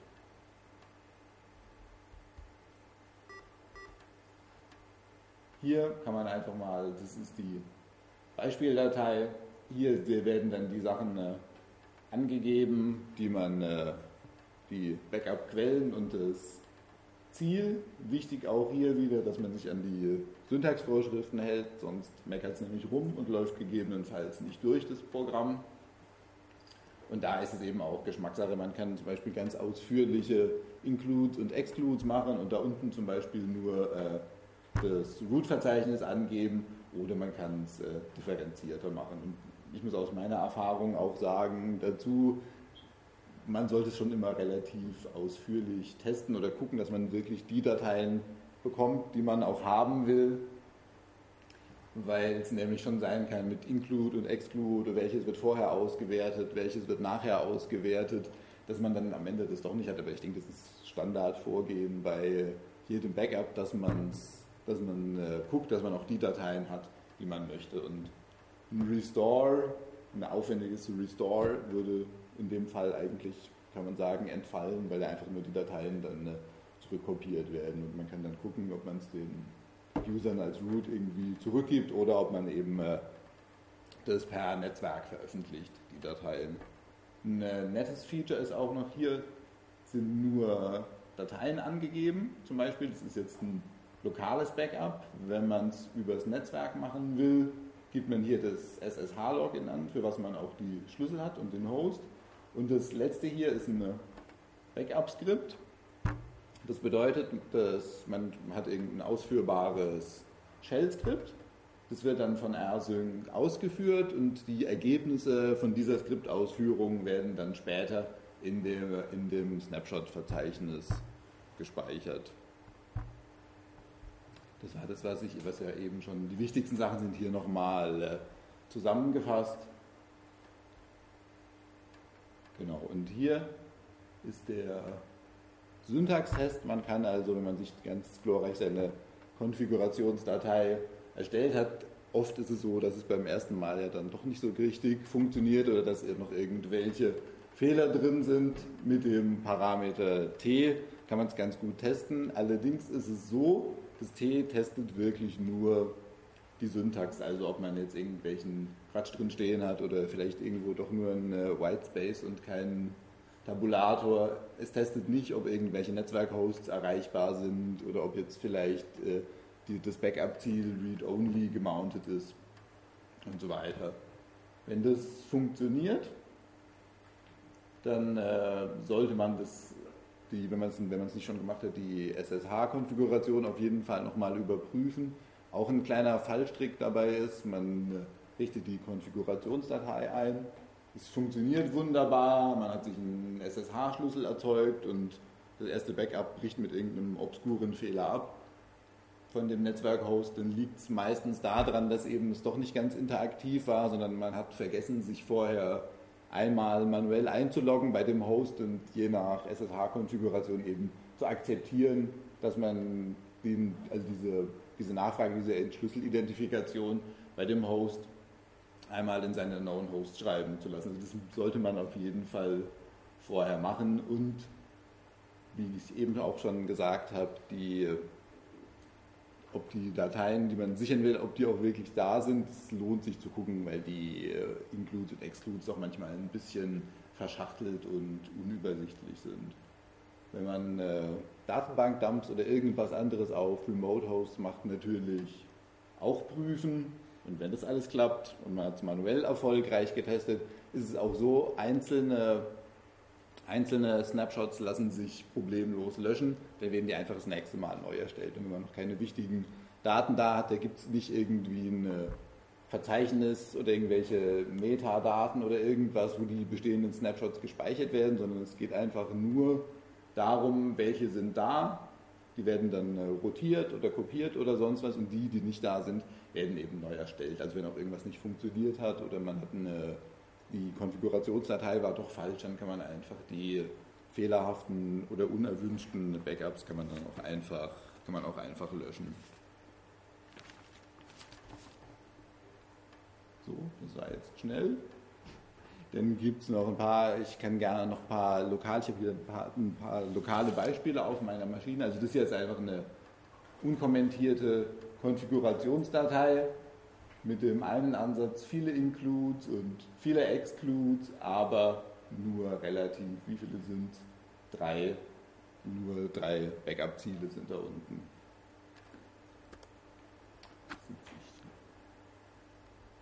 Ich habe hier einfach mal zum zum Demonstrieren äh, eine kleine Konfigurationsdatei erstellt, die wird jetzt allerdings nur in dem äh, Home-Verzeichnis von dem äh, Benutzer, mit dem ich gerade angemeldet bin, ausgeführt. Man kann auch darüber von Localhost Backups per SSH machen. Das ist natürlich nicht sehr sinnvoll, aber zum, zum Demonstrieren reicht es aus.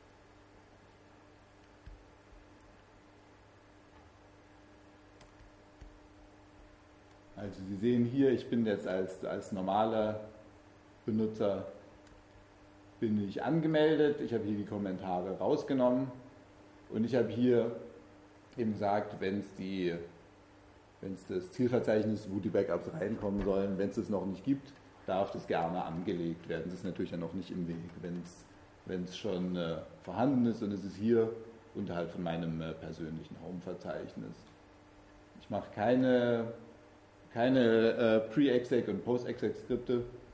Das ist jetzt in dem Fall nicht so passend. Ich habe das Log-Level ein bisschen hochgestellt. Das ist auch ganz praktisch dann, wenn man sieht, wenn man es ausführt. Und hier kann man dann sehen, je nachdem, was man für Optionen wählt. Hier ist die Standardoption noch mit, mit Relative, die vorgeschlagene mit dem relativen Pfad.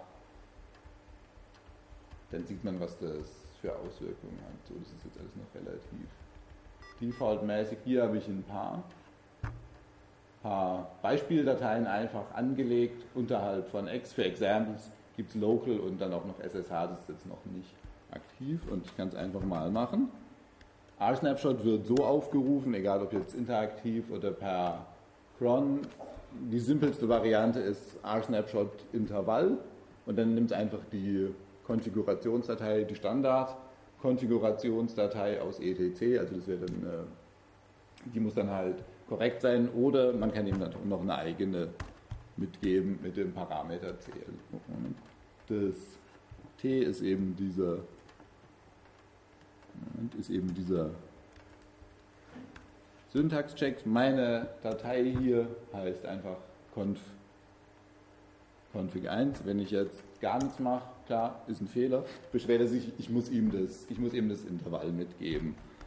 In meiner Datei hier ist angegeben, dass das niedrigste Intervall, na, wo ist es? Dass das niedrigste Intervall hourly sein soll. Also muss ich erst, bevor irgendwas mit daily passiert, muss ich erstmal sechs, sechs hourlies haben.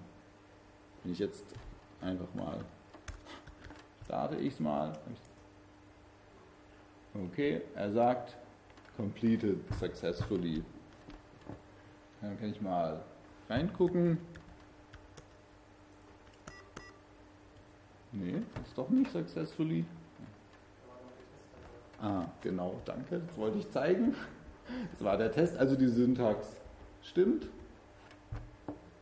Wenn ich jetzt den Testparameter wegmache, dann soll es auch funktionieren. Und da sind einfach nur so ein paar, äh, paar sinnlose Textdateien drin. Durch das ausführliche Logging zeigt er mir hier schon, was er gemacht hat. Und jetzt sieht man es da, wird unterhalb von dem Intervallnamen wird es angelegt. Also Home IceX, das ist eben durch diesen Relative Parameter, wird eben der komplette Pfad darunter abgebildet.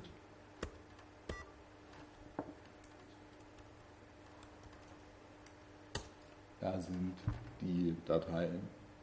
Jetzt mache ich einfach das gleiche nochmal. Bis zum ersten Daily musste man es eben sechsmal machen. Hat sich jetzt nicht viel geändert. Das wird hier kurz mitgeteilt. Und jetzt ist eben schon der, der zweite.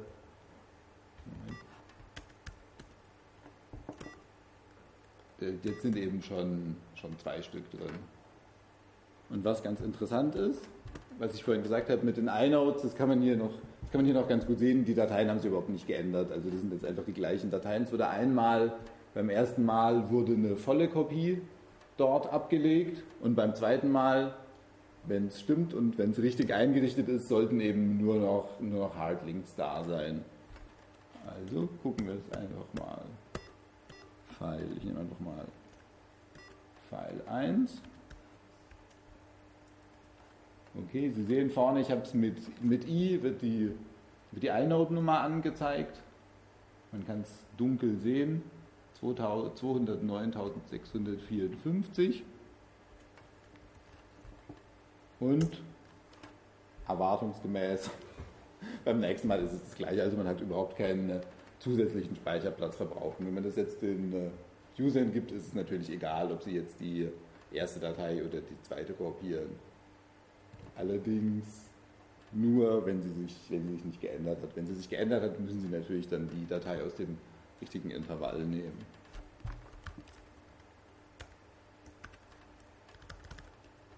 Das schreibe ich jetzt, ändere ich einfach mal die eine Datei. Na. File 1 war es. Soll ich noch richtig machen?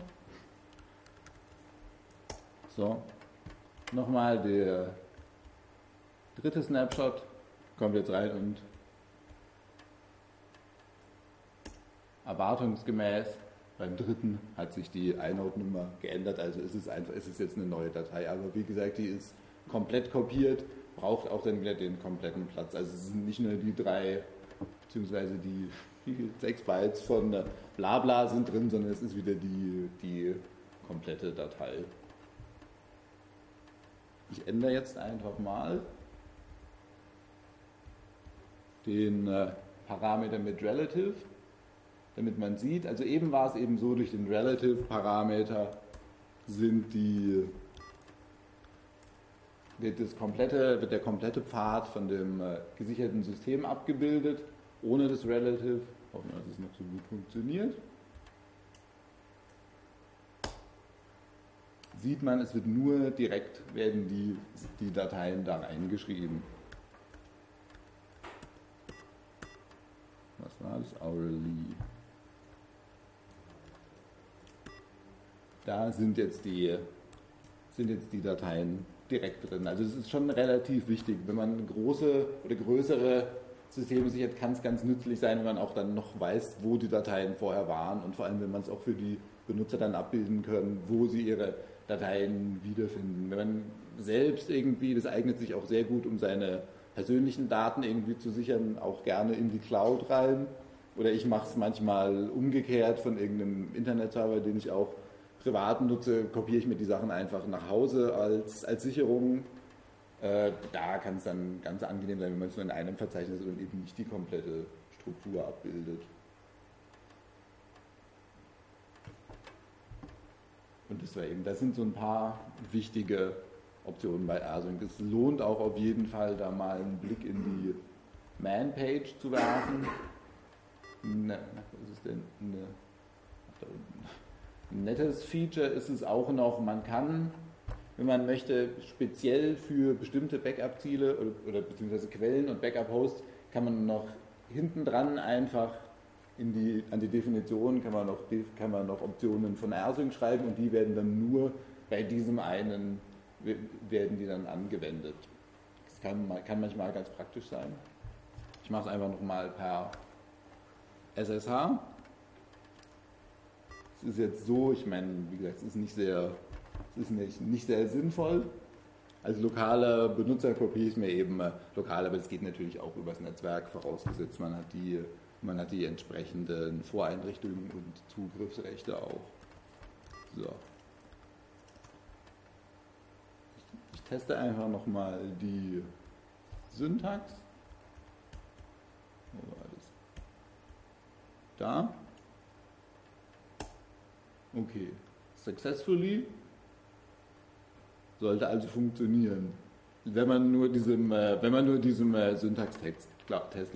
Ich habe es schon gesagt, wir können es einfach nochmal demonstrieren. Wenn man es jetzt so macht, ich habe keinerlei äh, SSH-Schlüssel oder sowas angelegt vorher. Ah, doch, jetzt macht das doch, okay, weil ich es interaktiv gestartet habe. Das wäre dann, das wäre dann Yes. Müsste ich eben noch das Passwort angeben. Das Yes bringt in den meisten Fällen, wenn man den Schlüssel angelegt hat, beziehungsweise das, diese Abfrage eben bringt die Skripte durcheinander und natürlich Cron kann kein Passwort angeben und es irgendwie in ein Skript reinzuschreiben oder per Umgebungsvariable zu setzen, ist halt nicht einfach für zu unsicher. Deswegen breche ich es jetzt ab, kommt die entsprechende Fehlermeldung. Wenn man es mit, ich, äh, ich demonstriere es einfach hier nochmal kurz, wenn man es mit SSH machen möchte, braucht man einen entsprechenden Schlüssel. Der muss auf dem Host dann auch liegen und eingetragen sein in der Datei, eben mit Benutzern, die sich verbinden dürfen.